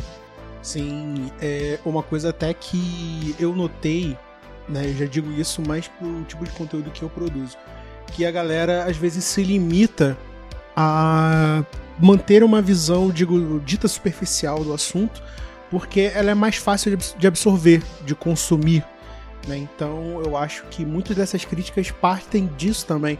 E uma coisa que foi dita é sobre a questão passional do automóvel, eu lembro assim, perdida, perdida num canto do cérebro, que uma vez a, a, a revista foi acusada de falar muito sobre SUVs. Tipo, sei lá, isso deve ter muito tempo. Que eu... Vai falar do quê? Vai falar do quê? Exato. É, é, é, o contexto era exatamente esse. E tipo, é, é, Foi assunto de carta leitor. É. Não, faz, faz um exercício mental. V vamos supor que a edição de janeiro não vai ter SUV. A gente vai falar do quê? Patinete. É. vai falar do. Não, não tem, cara. não tem coisa. Entendeu? E, assim, muitas sangue, vezes. Né? Não, pera. É, é, muitas vezes. É, opa, é, exatamente. Ai, cara, que, que loucura. Sério, não tem como não. É, eu entro muito nisso nessa questão também. Mais uma vez eu focando no Twitter, porque obviamente é o meio que eu mais transito. Que a galera fala, não, porque. Sim. Ah, é, tá muito puxada pra um lado, não sei o que. Cara, tem um pouquinho de visão de mercado. Perceba que as coisas. Os tempos mudaram sabe? É muito. Acho, acho lindo o cara ficar evocando que, ai, tudo bem, os sedãs estão morrendo, não sei o quê. Sim. Mas, de certa forma, o, o, jornalismo automotivo não se limita a falar do que você gosta. E sim do público Exatamente. em geral. Sabe? É, eu já recebi crítica aqui no programa uma vez por. Acho que foi um episódio que eu falei de um. Pô, não vou lembrar agora, mas acho que era um, uma minivan feita em cima do Quid ou do Logan, sei lá, no mercado indiano, uma coisa absurda. É, que... O Triber. Isso, é. eu acho que é isso. Que um motor tricilíndrico para sete pessoas, um negócio que eu não consigo. eu não consigo imaginar isso aí subindo o vão da, da ponte Rio Niterói. o vão central. Carregada. Deve ter o desempenho do Towner. Um negócio assim. E tipo, eu fui comentar e fazer minha crítica em cima e um cidadão ficou muito alterado, falando que aquilo era um absurdo, que o programa tava falando sobre minivan, que ninguém vai saber de minivan e dane-se o mercado indiano. Eu falei, amigo, calma. É só um comentário. Você acordou com o pé esquerdo, tudo bem, não é culpa minha. Mas, tipo, é bizarro ver como vocês têm que lidar com esse lado passional do público que acham que vocês estão. Ah, eles estão sendo parciais, porque a mídia e o SUV, gente, pelo amor de Deus. É trabalho. E, Rodrigo, voltando. Voltando a esse negócio, né? Como que é lidar com o fabricante, né? Uhum. Às vezes o fabricante também tem esse lado passional. Nos conte! E... Não, o, o cara trabalha para uma fabricante há muitos anos. A visão dele tá voltada para aquele produto. Uhum. Entende? Ele acha que porque o carro dele é, pisca a luz de freio quando faz uma frenagem mais forte, o carro dele é muito melhor do que o outro. Acontece isso, ah, porque o meu sistema de piloto automático adaptativo usa radar, ele é muito melhor do que esse que usa câmera. Sabe? Tem essas visões assim. E, e nós também precisamos lidar, porque o cara ninguém acha que o, próprio filho é o, o tem defeitos. O, o, o burro é o filho de todo mundo é perfeito, né? O carro de todo mundo é o mais econômico. Então, também é preciso lidar com essa expectativa e que pode virar uma decepção. Sim, é, eu, por exemplo, não tinha parado para pensar na questão da marca, que, tipo, um pouco que nós, público, acompanhamos, né, do que chega a gente antes de chegar em vocês, né, que obviamente que é a barreira que passa pra gente a informação já tratada, já bem explicada, com as devidas opiniões, é que o. o eu ia falar PR, o, é, a propaganda, o setor de propaganda passa pra gente um ideal assim de invencibilidade, um negócio absurdo. Eu não ia fazer diretas comparações, mas levando em conta que a Ford já foi, ah, já foi citada, eu, enfim, já falei sobre isso abertamente no Twitter. Uma coisa que muito me incomodou recentemente é o mais novo SUV Coupé à venda no Brasil. A galera já sabe do que eu tô falando. Que eu não, eu se sabemos. Não, não, eu não vou nem poupar, porque eu sei que a, a Fiat provavelmente não vai ouvir isso. Mas o fato do Fastback saltar sobre 38 carros e deixar um Gran Vitara aos pedaços me deixou um pouco bolado. porque, assim, eu compreendo a tentativa, eu compreendo exatamente o tipo de. até o tipo de público para que isso está destinado, de verdade. Né? Embora pareça que a execução a gente está falando ali de um filme dos anos 70. Mas é, é bizarro pensar que existe uma parcela do público que vai atrás desse carro que realmente. Não vou dizer que pensa que pode fazer isso, porque isso é humanamente impossível. A não ser que o carro seja jogado com um canhão de ar. Mas, tipo, a pessoa pensa que está literalmente no topo do mundo ao fazer uma compra, isso bate de frente exatamente com o que foi dito. Da questão do passional que ninguém quer ser provado errado.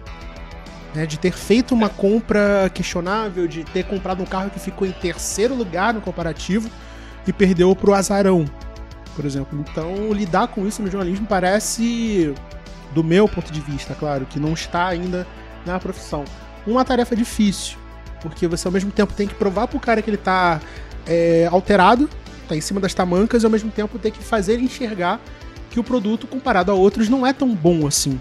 É, tem que lidar com uma variedade, né? Imagina.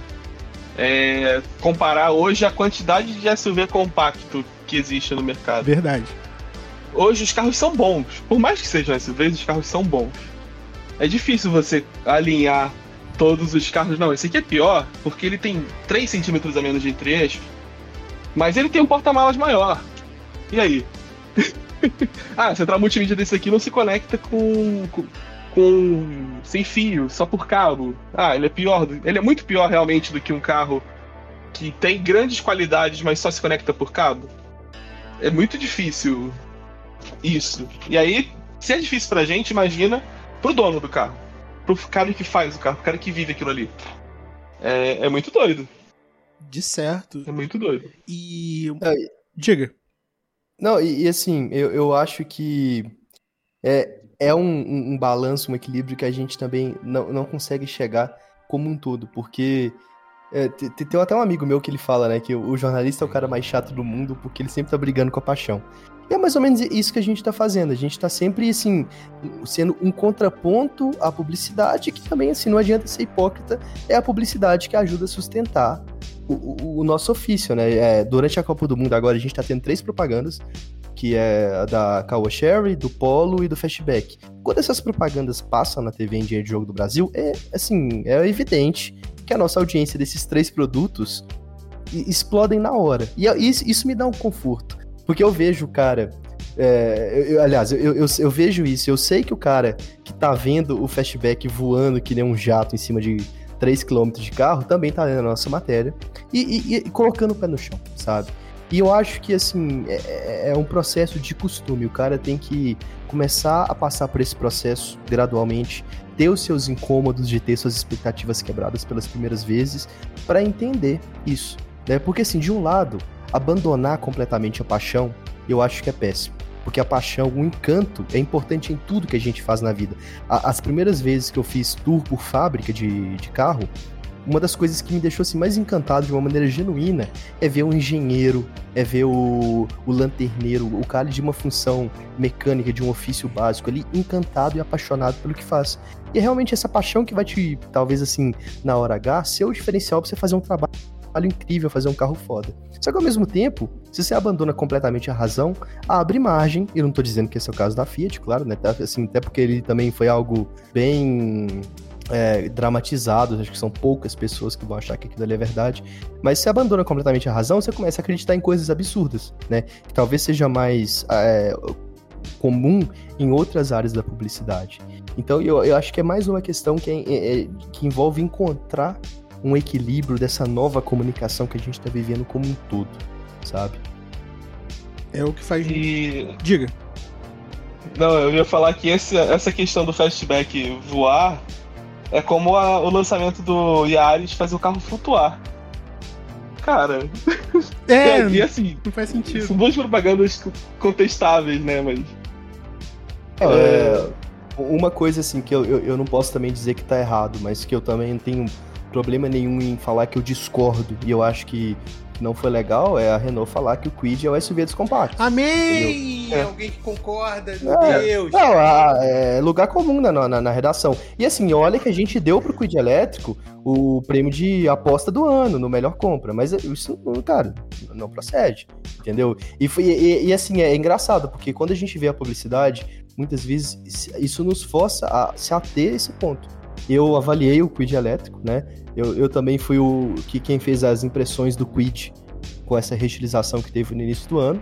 E óbvio que eu fiz questão de, de enfatizar isso. E se eu concordasse também que ele é um SUV dos do, dos compactos, eu ia reforçar isso da mesma forma que o Guilherme reforçou com muita razão, eu reforcei com muita razão com o C3, tanto no comparativo quanto no 1.0. Porque é um carro extremamente espaçoso para um compacto né? Então, então, sim, se você tá falando a verdade também, a gente, tá, a gente vai te, te corroborar, né?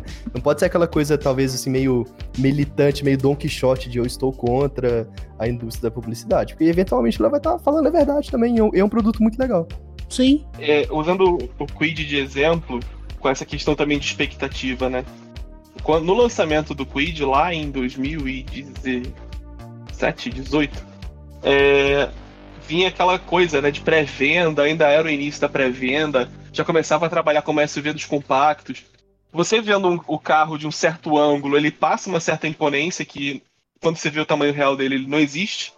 E eu fiz uma matéria lidando com o consumidor que comprou o carro, fez a reserva, e quando viu o carro ao vivo se decepcionou e queria cancelar aquilo ali, porque não era o que ele queria. Ele achou que ia comprar um SUV barato e era um carro muito menor do que todos os outros compactos que estavam disponíveis.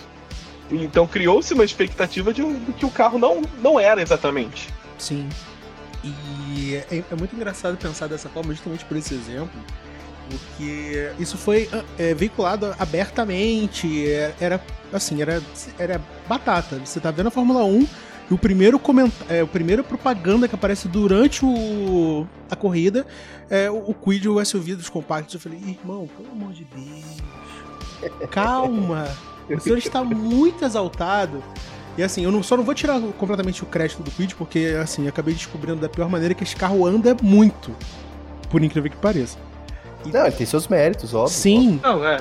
E tipo. É um carro leve, né? Qualquer motor faz ele andar rápido. É! Não, e, e, assim, uma coisa que também acho que dói um pouco no brasileiro. A gente é um mercado emergente, cara. Sim. E para um mercado emergente, ele atende. Para um, um deslocamento urbano, ele atende. Ele pode pecar um pouco, talvez, em segurança rodoviária, pode pecar um pouco em alguns aspectos, mas atende. E a gente tem que assumir isso, né?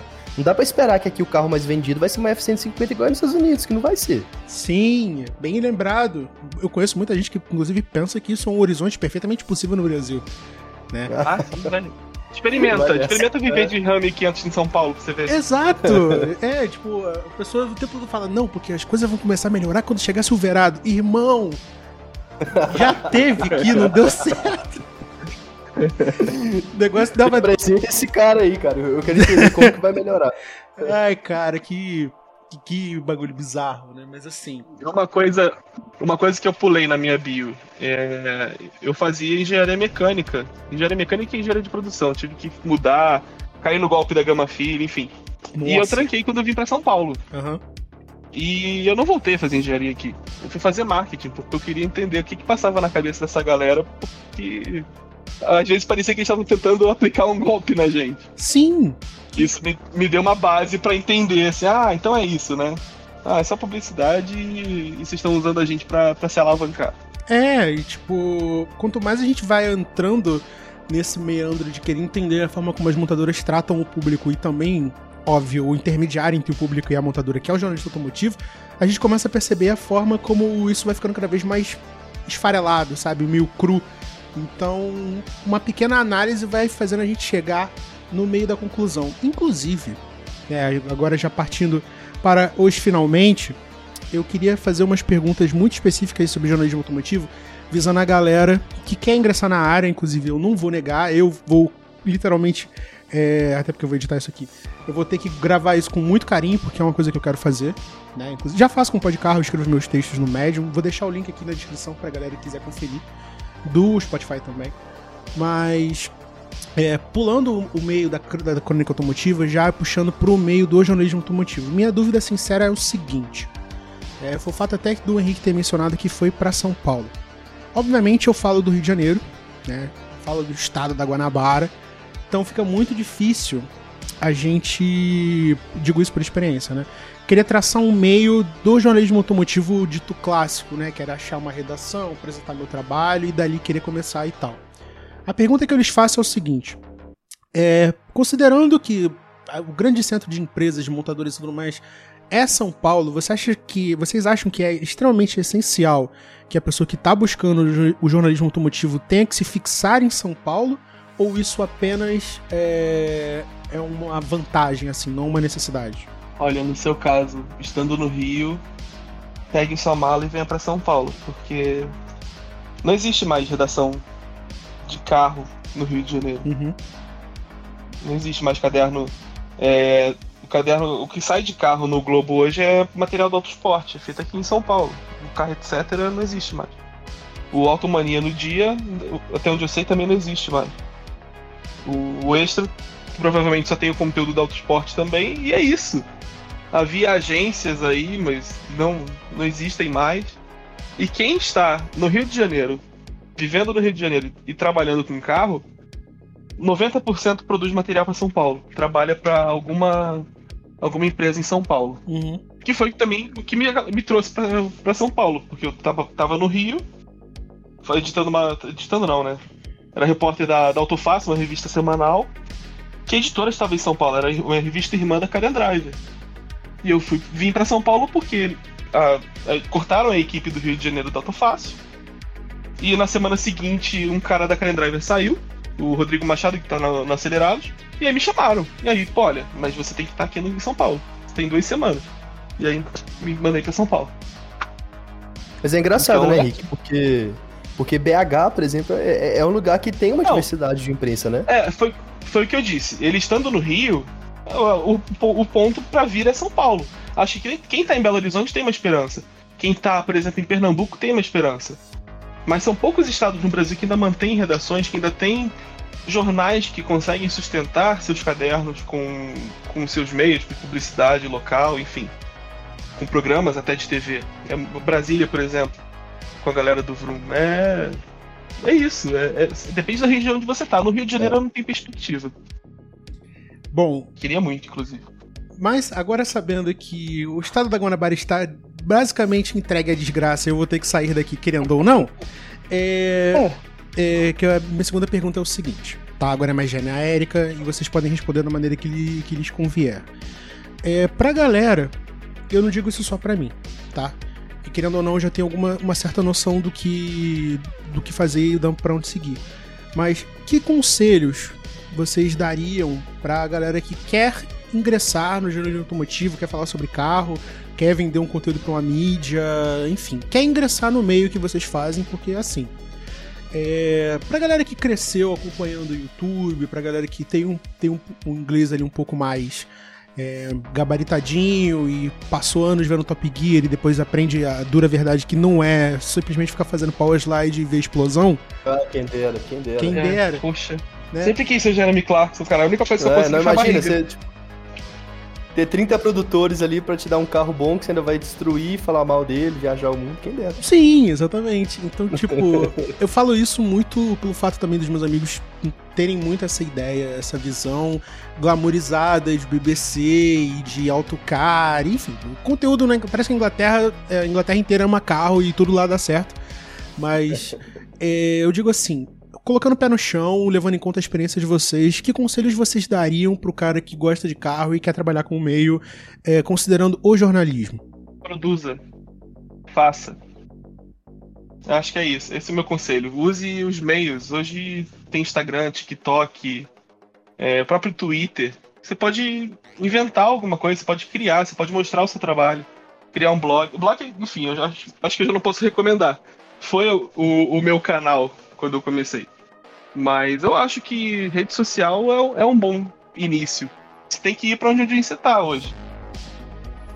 E é, pode não ser no site.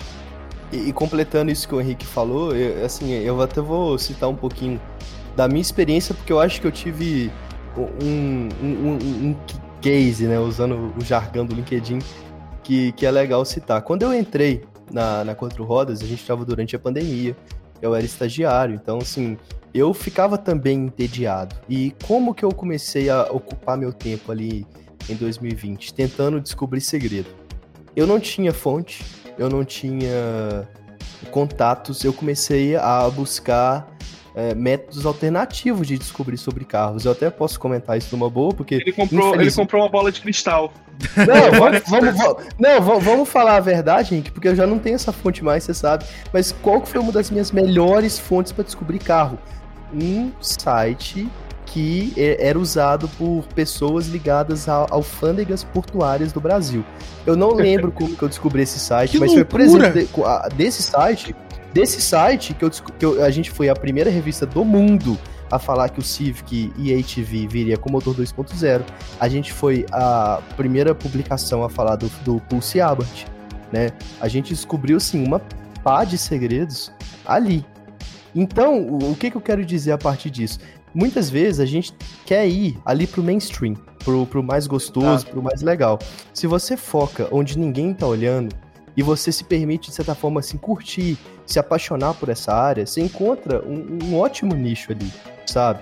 E aí, a partir disso, eu, eu consegui fazer uma certa relevância na área de segredos, consegui fazer algumas coisas legais, que eu, assim, não vou negar o meu orgulho, e ao mesmo tempo eu consegui contatos. Então hoje em dia eu tenho pessoas que me conheceram através desses furos completamente incomuns que me trazem informações úteis e me permitem, assim, ser algo que também me deixa muito honrado pela confiança do Henrique, do Paulo, de ser a pessoa que cuida de segredos da Quatro Horas, entendeu? Mas isso só começou porque ele, no, no extremo tédio, no, até uma certa, um certo desalento, eu comecei a focar em uma área que me parecia sem nenhum futuro, mas que foi muito legal, entendeu? Tem um, um, um ponto, assim, de contato também com, com o meu início. E acho que o maior furo, talvez, o maior furo que eu dei até hoje foi com 16 anos achando no arquivo de patente brasileiro o desenho final do novo Uno, no início de 2010. O carro seria lançado em maio. Em janeiro tinha imagem do carro e publiquei e foi. Eu tinha uma pasta, até nem sei editar, uma pasta com todos os sites estrangeiros onde saiu aquela matéria. Eu fiquei, nossa, olha isso.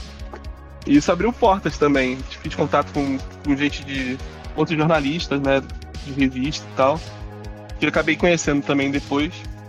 Mas é isso, é você encontrar, né, ter um olhar diferente para a situação. Isso também é uma coisa que, é, de certa forma, trouxe o, Eduardo para nós, digamos assim, que nos interessou o perfil dele. É, e ter esse olhar, ter talvez não olhar, mas se deixar levar por algo que você realmente quer. Como você mesmo falou, Rodrigo. É, você seguir o caminho que você quer em vez de fazer o normal, o padrão, o mainstream. Isso abre portas. E você pode fazer isso tanto na forma de apurar, como na forma de criar conteúdo, como na forma de apresentar, na linguagem que você usa. Você pode olhar para vários fenômenos hoje no setor automotivo, você vê que aquela pessoa ou ela se comunica de um jeito diferente, ou ela se comunica para um nicho específico, para um público específico, e elas se fazem ali. Um nicho de internet é muito maior do que o público mensal de uma revista. Acho que vale se ter isso em mente. Exatamente. É, era até uma, uma, um assunto que eu ia trazer, mas infelizmente o tempo começou a correr contra nós. Que o... Eu tô de boa, viu? Se quiser continuar. Não, eu vou até, eu vou até esticar esse assunto. Eu já peço desculpas ao público, porque infelizmente, quando eu o assunto vou... é. Bo... Diga. Não, ia inclusive dar um spoiler. O editor da, da Autosport tá aqui em casa falando com a minha esposa. E acho que faltou luz no prédio dele oh, e mora do meu lado. O Panaro tá aí? Gente ah, do bom, céu. Ele não tá ouvindo. É, viu? viu a promiscuidade das relações, Rodrigo? pois é, ele já morou em comigo. Ai, cara, eu tô falando que esse mundo é, é uma ervilha cortada no meio, não tem jeito. Todo mundo se conhece nisso. É, eu vou, na verdade, eu vou até separar essa pergunta mais pro final, que eu queria perguntar o seguinte. É, obviamente, o mundo do jornalismo é um mundo onde, obviamente, todo mundo se conhece e tal. E é uma questão até que eu já tinha trazido em um episódio perdido do programa, que, obviamente, a galera do jornalismo automotivo é uma coisa bastante nichada e tal.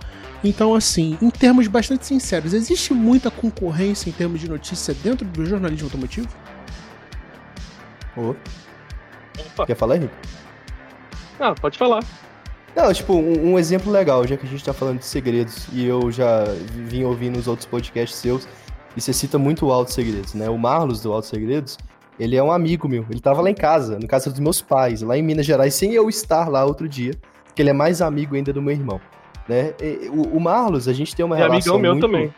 Muito do Henrique também. A gente tem uma relação ótima.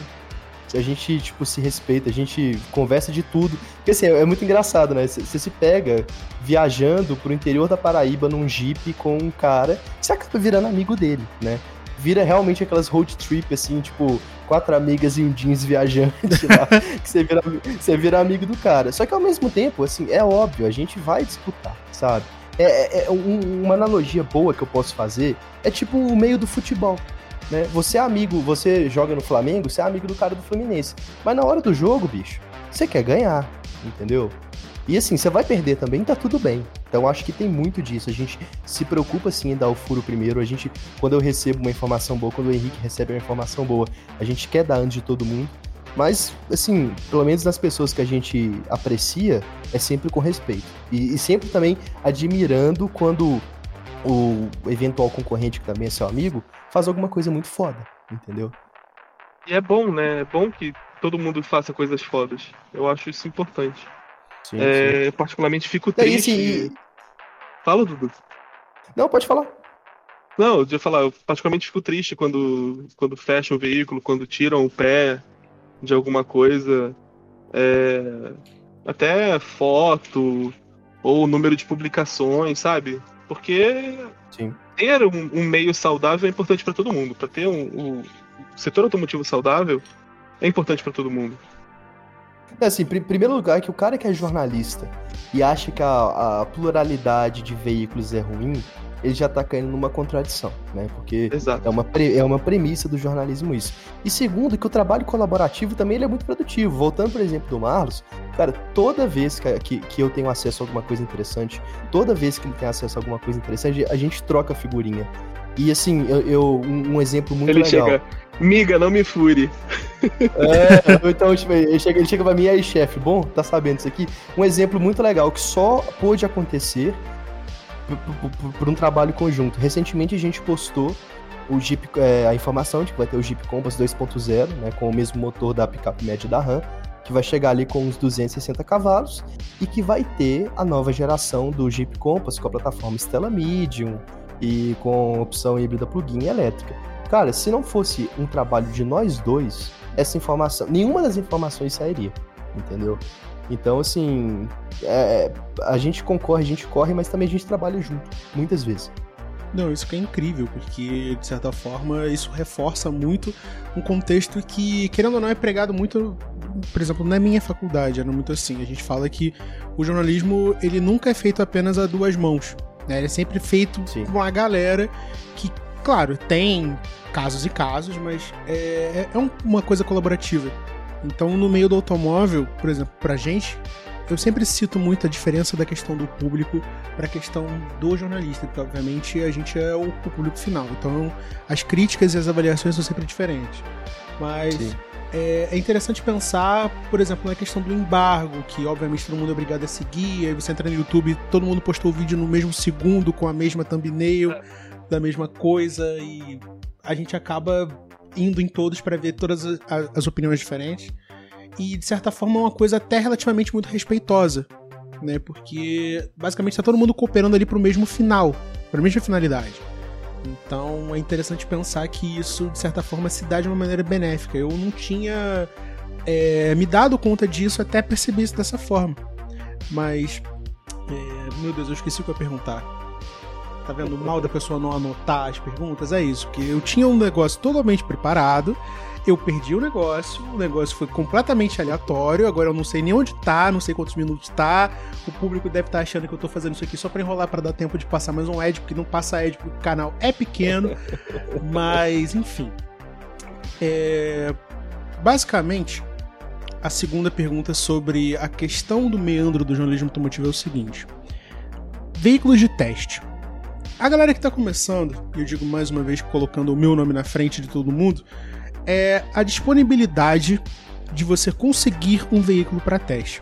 É óbvio que vocês, no caso da Quatro Rodas, têm a chancela da publicação e, de certa forma, a meu ver, isso facilita um pouco as coisas. Mas existe algum caso bizarro? É, muito, né? É. Obviamente, nenhuma, nenhuma empresa vai pensar: ah, não, eu vou, eu vou, vou enrolar. Hoje eu tô difícil.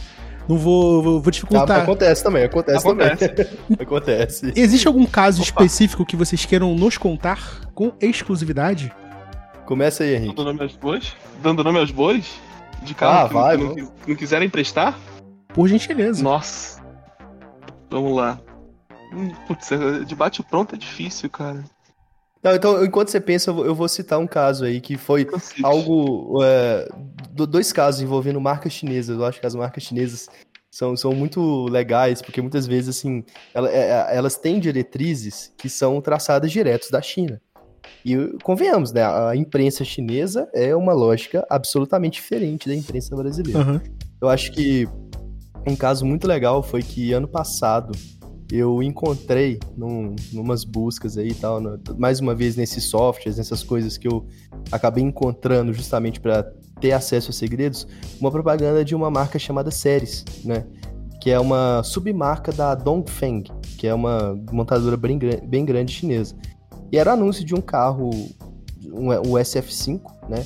Em português, em com informações feitas para o mercado brasileiro, eu pensei, pô, isso não é simplesmente um cara querendo montar um portfólio na Adobe Premiere. Se isso está assim, é porque essa marca vai chegar no Brasil. O Henrique também começou a me ajudar, a gente foi procurando, procurando, procurando. E eu consegui, eu não lembro exatamente como, eu, eu, eu consegui encontrar o contato desse cara. E eh, que era o, tipo assim, o, primeiro, sei lá, meio de campo da área de comunicação, relações institucionais dessa marca no Brasil. E foi uma negociação bem complicada, cara. Tipo, eles, tipo assim, tinha um carro de pré-série, né? Eles estavam com medo de ceder o carro pra gente dar problema. E assim, a marca nem sabia se ia chegar no Brasil ainda, né? Mas eles cederam o carro. Depois de muita insistência, o carro foi levado de plataforma lá para minha casa, né? Na minha antiga casa. Ele veio de Brasília.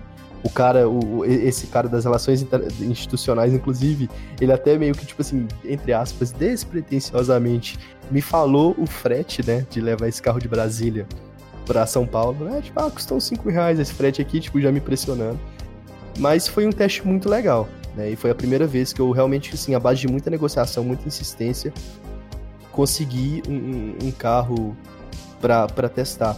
E, e, e, já pegando do lado contrário, que foi inclusive o motivo né, que a gente é, arranjou essa conversa, Rodrigo, foi o, o, o BYD. Né? É, é, até legal assim, contar essa história. Por que, que a Quatro Rodas foi a primeira marca, a, a primeira publicação a testar tanto o Tan e o Han quanto o Song Plus? Pegando no caso do Tan e o Han, que chegaram ano passado. Porque a gente, lá atrás, olhou para a BYD né, como uma marca global e pensou assim, esses caras são relevantes. Então o Paulo, que é o nosso redator-chefe, é o chefão de tudo, né? Que é um cara assim absurdo que, que nos ensina o tempo inteiro, foi lá testar um ônibus elétrico da BYD. Durante o teste, é, isso assim, eu, eu, pelo que ele nos conta também, pelo que a, a gente imagina, a, a, maneira polida de tratar, né, a, o conhecimento das informações, a, é, a elegância no trato de, de todo o teste como um todo, para falar bem e para falar mal, é, mostrou aos chineses, e quando eu falo chineses, é realmente os chineses da BYD que moram aqui no Brasil, que talvez a gente fosse o veículo ideal para fazer o teste com nível de profundidade e entendimento que eles queriam de dois produtos importantes. E a gente foi convidado lá mesmo a ser os primeiros a testarem esses carros. Né? E aí, assim, a, a, relação se manteve boa, saudável. E por que, que eu digo que não é só falar bem, né? Por que, que isso não é pechada, igual teve gente aí falando na, na, na, internet abertamente? Porque a gente foi o primeiro a pegar o Song Plus, isso foi mês passado, e o carro tava com problema, né? E é, era um problema significativo, porque pelo que nos foi falado, isso tá lá, tá lá na publicação, é, é era um carro assim de, de homologação e tinha um sensor que estava, assim, eu, eu, não consigo entrar em detalhes, mas ele estava meio configurado para combustível chinês. E quando ele via as características, talvez a sonda lambda ali e tudo mais do combustível brasileiro, ele cortava o motor a combustão, né? E aí a gente tinha que usar só a, a bateria e o motor elétrico, o carro híbrido plug-in, a bateria pequena, e estava ficando inviável. A gente teve que recorrer à engenharia da BYD aqui no Brasil, eles nos instruíram a, tipo, toda vez que isso acontecesse, aconteceu umas quatro vezes no total, desconectar o polo negativo da bateria, esperar o carro resetar e tudo mais. Assim, é, eu tenho certeza, cara, que o pessoal da BYD ficou chateado pra caralho.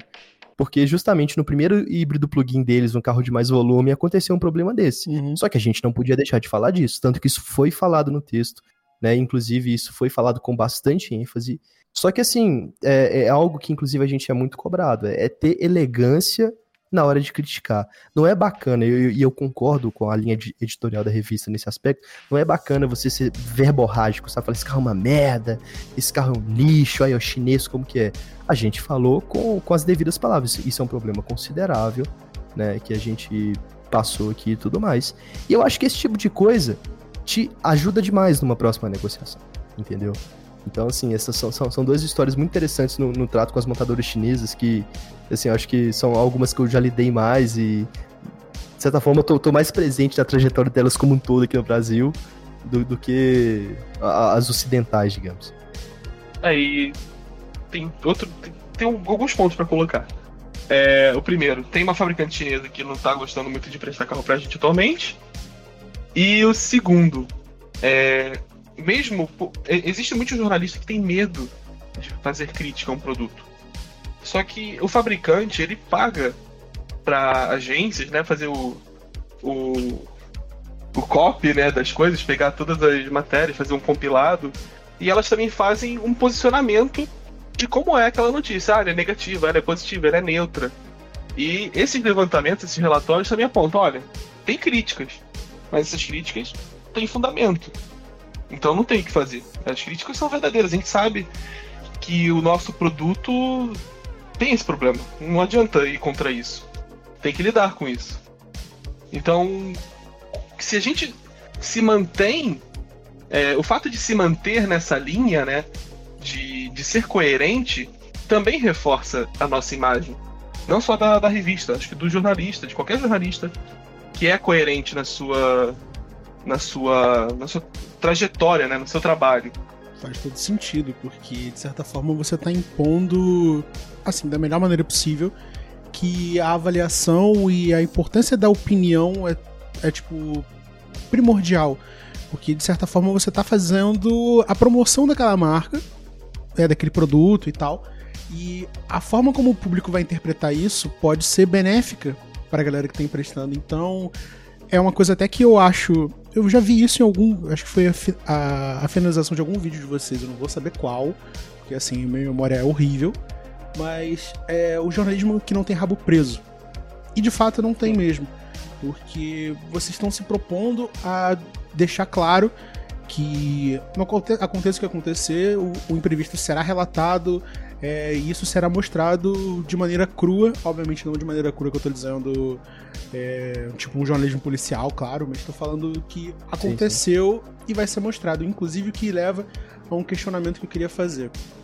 Longa duração é uma coisa que eu acompanho há décadas, né? Então, é, inclusive já pautou compra de alguns carros aqui em casa, né? Mas eu queria saber de vocês, como é que se dá essa dinâmica dentro da redação, do longa duração, é, é, tipo, é uma coisa de extrema importância. Claro que todos os quadros da revista são de extrema importância, mas é, como é que se dá essa dinâmica? É uma coisa muito trabalhosa de se fazer, é divertido, é chato? Contem pra gente. Olha, eu, como eu sou o pai da sessão, há alguns anos já, enfim, é, a dinâmica é a seguinte: os carros precisam rodar e nós precisamos pensar em pautas. E as melhores pautas são ocorrências. Pensando friamente, é, é importante que o carro tenha alguns problemas. Uhum. É, Compass, por exemplo, na última edição precisou de duas páginas só para ele, porque foi uma enxurrada de, de ocorrências. O carro teve bomba danificada, parou no meio da Paulista.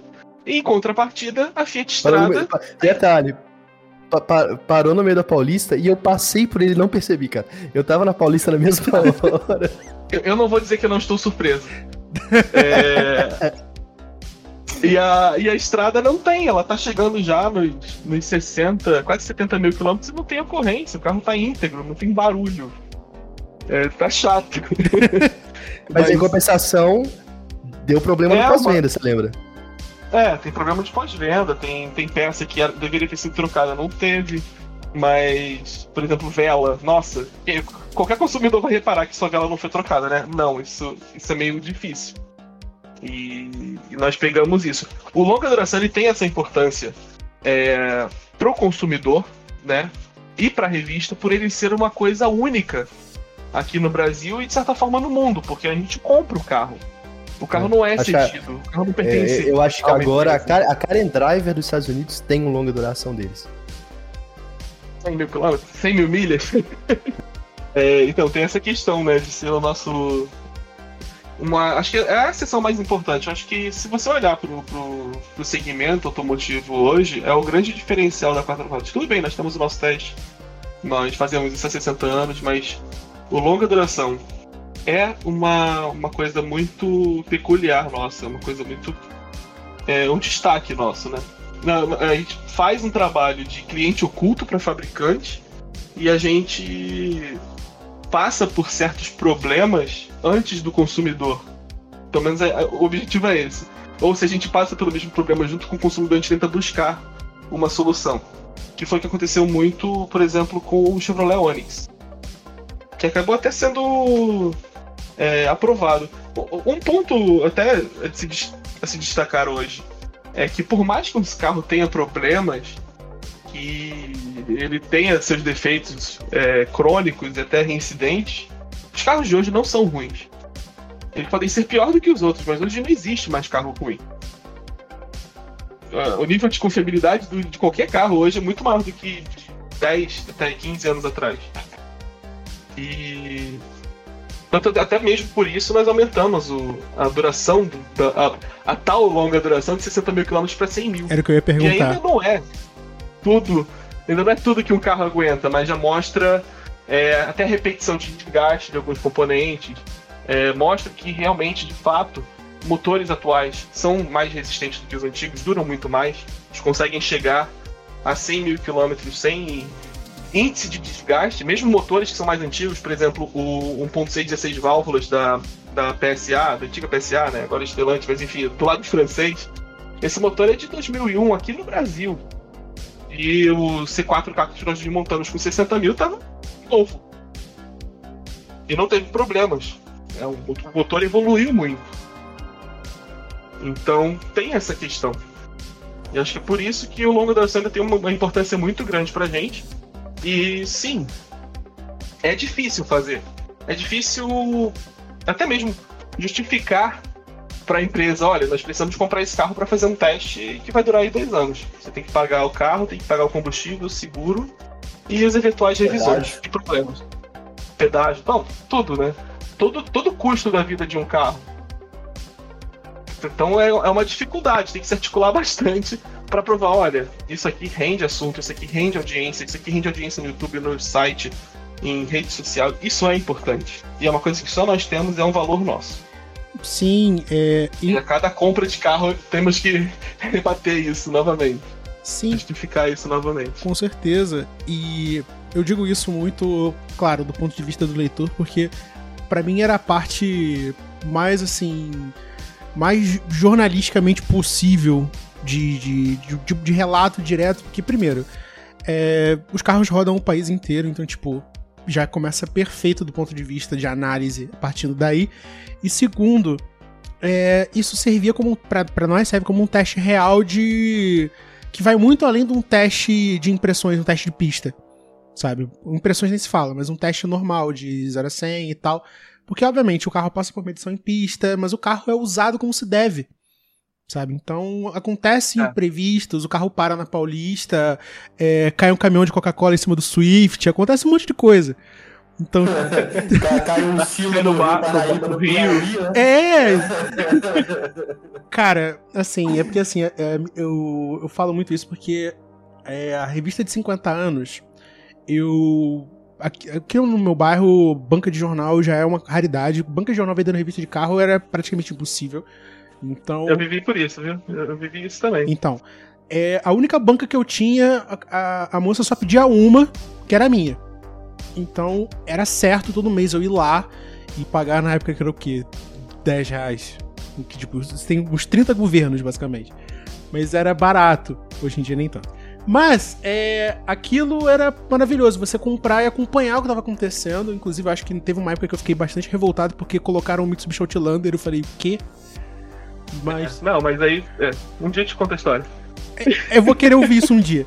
Mas, assim, aquilo para mim era era o ápice do, do, do, jornalismo automotivo, porque, óbvio, havia uns testes, é, papo de comprar uma revista e querer comprar por um teste específico e tal. Fiz isso inúmeras vezes. Mas, tipo, pra mim aquilo ali, pô, isso aqui é extremamente útil. Isso aqui é o que vai influenciar o próximo carro que vai entrar aqui em casa.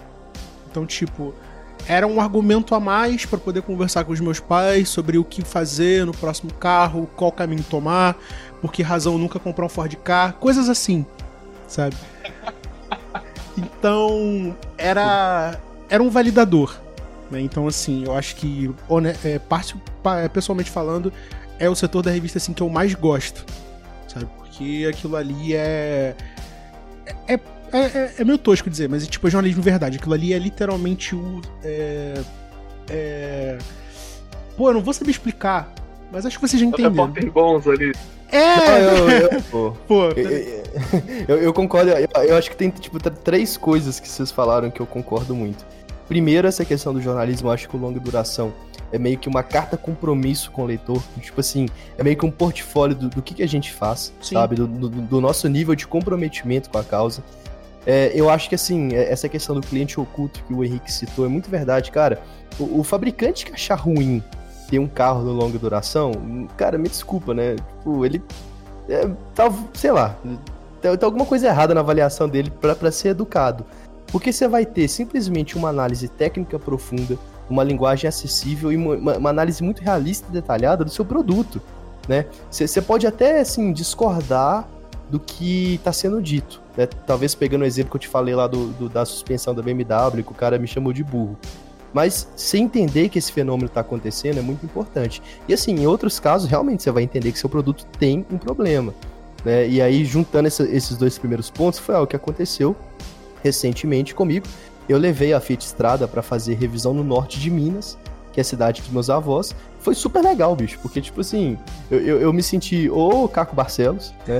Tendo que levar o carro lá, tipo, meio que fingindo. A mulher pergunta assim: ó, esse carro tá no nome do, do, do fulano de tal, que é nosso operador logístico, digamos assim, não vou entregar. Por que que tá no nome dele? Eu sei que tá trazendo. Eu falei, ah, não, é meu sócio, a gente trabalha com tal coisa, não sei o que, teve que inventar. E realmente, assim, a gente descobriu algo que a, a gente hipotetizava, que, assim, nas pequenas cidades, o, o, o pós-venda pode ser muito problemático, né? É, aí, assim, são várias hipóteses que você pode levantar. Será que é porque a, as pessoas têm acesso a um grau eventualmente menor de, de instrução, são, são mais, é, de certa forma, assim, como pode dizer, inocentes né, na, na malícia né, do, do, e tudo mais. E outra, é, aconteceu isso com a Fiat Estrada, a, o, o, serviço lá foi mal feito, mas tal, se o cara que tem uma concessionária Chevrolet em Flotone, norte de Minas, leu, ele pode também ficar atento, opa, deixa eu ver como que tá meu pós-venda lá em tal Flotone, deixa eu ver se tá tudo certo, deixa eu ver como que tá meu pós-venda em tal cidade do interior, deixa eu ver o que que tá acontecendo aqui, né? E outra coisa também que, assim, é, hoje a confiabilidade mecânica dos carros está muito maior, mas está surgindo novos problemas. Eu acredito que nos próximos anos o, o duração vai ser muito interessante para a gente ver como que o, os concessionários, os mecânicos, a equipe de revisão vai lidar com carros cada vez mais tecnológicos, é algo que eu tenho muita curiosidade. Porque hoje em dia, você, igual a gente falou recentemente aí dessas, dessas atualizações over the air, né, que você consegue literalmente liberar mais potência do carro fazendo um download. Como que isso vai impactar na relação do, do, do pós-venda, né? É, então, assim, eu, eu, tenho essa curiosidade e acho que é, é, é, uma coisa que realmente vai manter o longa duração ainda pertinente por um bom tempo, sabe? assim, é, a analogia do, do Caco Barcelos foi perfeita, que é justamente o que eu tava procurando para dizer isso, que é literalmente o profissão repórter do automóvel. É sensacional. E assim, eu não tô dizendo isso, ah não, porque eu vou, eu tô entrevistando os caras, eu vou falar, não, eu tô, eu tô sendo 100% sincero, porque é, é literalmente um jornalismo investigativo. Tudo bem que todo jornalismo é investigativo, mas sabe, é, é, literalmente ir atrás dos pormenores, das dificuldades, disso que você falou, do pós-venda numa cidade do interior ser extremamente problemático. E levando em conta, por exemplo, assim, histórias cruzadas, né? É, eu tava assistindo, eu não vou lembrar quem, eu acho que foi o Badolato, posso estar errado. Mas, tipo, no passado, nos anos 90, se falava muito em bolsa de automóveis. Você, por exemplo, queria comprar um carro que aqui no Rio não tinha. Por exemplo, sei lá, você ia na Dirige aqui no Rio de Janeiro, que eu acho que nem existe mais você queria um ômega. Você queria um ômega GLS, não, um ômega CD completo, branco, com teto, não sei o que. Aqui não tem. Então o cara ia na bolsa de automóveis, via que o carro estava disponível na concessionária no meio do crato, mandava. mandava. E tipo, é, por que, que ele.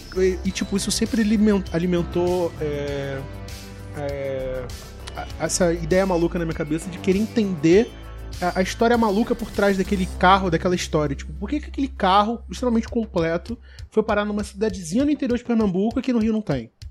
Sabe? Ir atrás daquilo e trazer aquela história e fazer alguma coisa é, ao redor disso. E isso meio que pareia com a história do, do longa duração.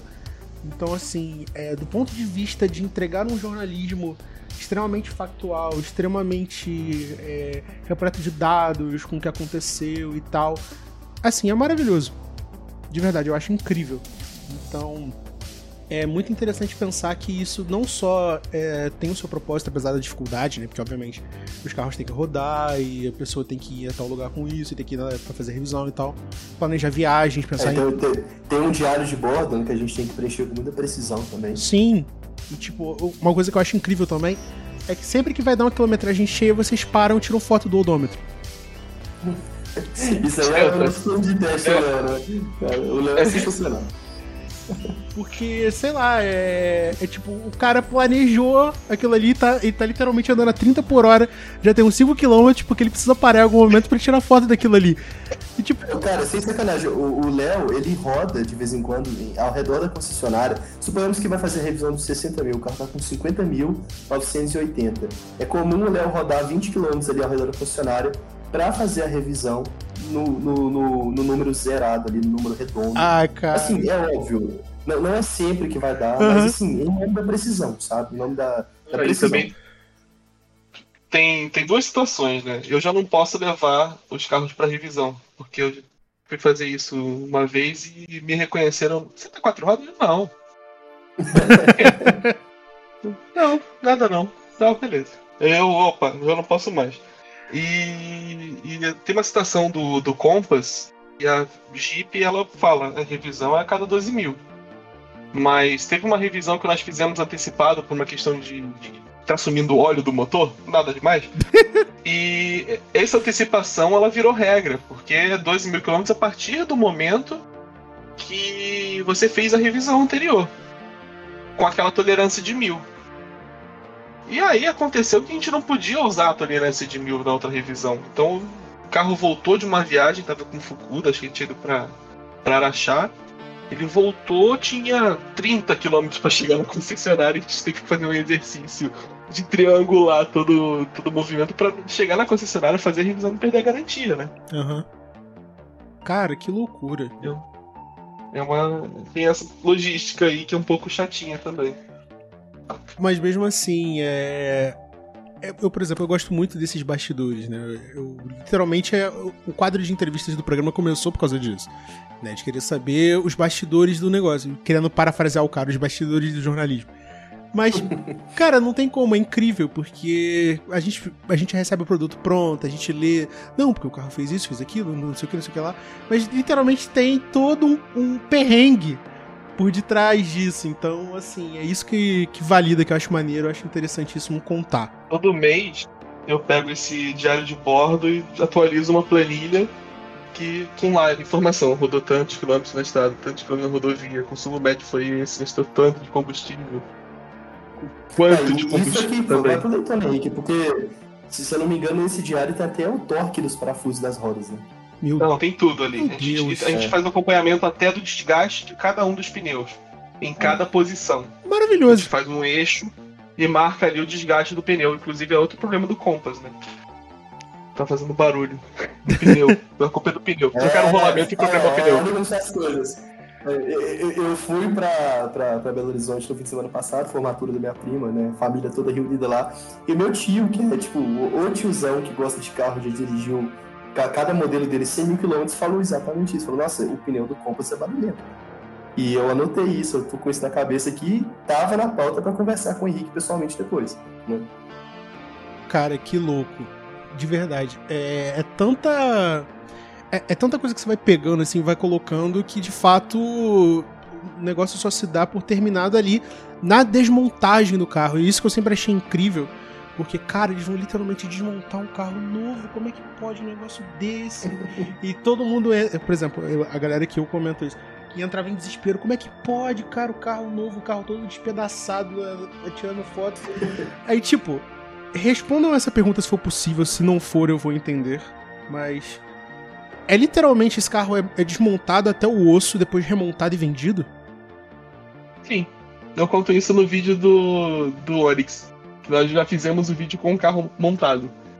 Cara, que loucura. O carro é vendido. Que loucura. Daqui a pouco ele tá no mercado de novo. Cara. E, cara, ele tá até melhor do que antes. é, isso que, é isso que me quebra. Porque como é que pode o carro literalmente desmontado até o talo? Volta. Porque antes ele foi montado. Antes ele foi montado numa fábrica. Por um robô. Agora ele foi montado artesanalmente como um Rolls Royce. Por um japonês. Nossa senhora, o nível de exclusividade. Você for só Um nível de exclusividade jamais visto em nenhum outro tipo de publicação, realmente. É. Quatro rodas provando seu valor aí ao longo de 38 milhões de anos de publicação. Gente, é, infelizmente, em razão do horário, a gente tá chegando em 1 uma hora e 50 de bruto. A gente vai ter que cortar, porque eu conheço meu público. Se bater duas horas, eles vão simplesmente assistir outras, outras emissoras. Mas assim, é, antes de passar a palavra final e de pedir para vocês deixarem seu salve, suas redes ou o que quer que seja, é, eu quero agradecer a presença de vocês, tá? Obviamente não deu para perguntar tudo, até porque, obviamente, eu perdi a pauta. Mas assim, é, obrigado por terem vindo. É de extrema importância é, receber duas pessoas tão importantes por meio do jornalismo automotivo, poder elucidar algumas dúvidas aqui e mostrar pra galera é, a verdade sobre o meio, sobre como se dá, como funciona e também motivar. né? Que uma das funções do programa é essa, é fazer a galera sempre sair, criar memórias com o automóvel e, se for da vontade delas, criar conteúdo, criar histórias, criar momentos, então assim, poder reforçar também o meio do jornalismo automotivo. Então, meu sincero agradecimento, tá? Vocês sempre serão bem-vindos aqui no GPC. Voltem sempre que puderem. E assim, contatos feitos, é... por favor, é, deixem seus agradecimentos, digam o que acharam, o que a gente pode melhorar, e é isso. Eu, eu, eu vou começar, né? Eu, eu sou o, o, mais baixo da hierarquia mas primeiro. Primeiro eu queria dizer né, que chove copiosamente em São Paulo. Então. Essa foi ótima. É... Cara, é, as minhas redes são todas arroba Passos. E de Eduardo, N de novembro, P de bola e passos. É, assim, nos vídeos aparece o arroba lá, se você for ver quem é 4 horas está seguindo, vai ter lá também. E assim, é, cara, pode me seguir, pode conversar comigo, eu, eu valorizo demais quem sou eu, né? na fila do pão para ter algum tipo de estrelismo. Então, assim, eu adoro ter contato com toda pessoa apaixonada por carro, porque ver a paixão do outro é algo que me deixa assim muito grato pelo trabalho que eu faço, né? Então, fique à vontade. Se quiser mandar segredos também, é mais do que bem-vindo. Né? Estamos sempre abertos aí. E muito obrigado pela oportunidade. A cada vez mais que eu vou conhecendo esse universo automotivo, eu vou ficando assim mais feliz, mais interessado, mais grato por poder é, participar disso. Né? Eu, teve um dia que uma pessoa veio me chamar ah, falando que ela estava assim, simplesmente em êxtase por causa do Pulse. E eu falei, ô bicho, fico feliz que eu pude te dar essa informação, né? Fico feliz que eu pude te dar esse sonho aí, né? Espero que você compre e goste. Se não gostar também, a culpa não é minha. Mas é isso, muito obrigado e tamo junto. Bom, ele falou do Pulse Abat, eu vou usar isso como um gancho, porque esse foi um dos carros mais surpreendentes para mim nos últimos tempos ter dirigido. É, depois de alguns anos é mais difícil você se surpreender né, com cada lançamento de carro. Mas esse carro realmente conseguiram fazer o Largo se transformar numa coisa bem, bem interessante. Mas fica aqui meu agradecimento por, por ter participado desse papo aqui. A coisa que eu mais gosto de fazer é falar de carro um tempão. Sem ser interrompido por alguém que não gosta. Mas, cara, obrigado por a gente também ter contado um pouco da nossa história, da, da, da história da revista, do que acontece, de, de, como é feito isso aqui. E já respondendo uma das perguntas né, que você fez ao longo da, da entrevista, é, o que fazer para entrar nesse, nesse segmento? É isso aqui, é um podcast, é criar alguma coisa, criar conteúdo e se apresentar ao mundo. E é bem bacana esse, esse papo aqui, esse tipo, esse formato. Eu até, até me lembro os tempos de blog, quando a gente fazia uma coisa assim mais solta, sabe? É bem bacana. Parabéns. E fica a minha rede social, é arroba Henrique Rodrigues no Instagram. Pode me chamar a qualquer momento, eu sempre vou estar disposto a falar de carro. E é isso aí.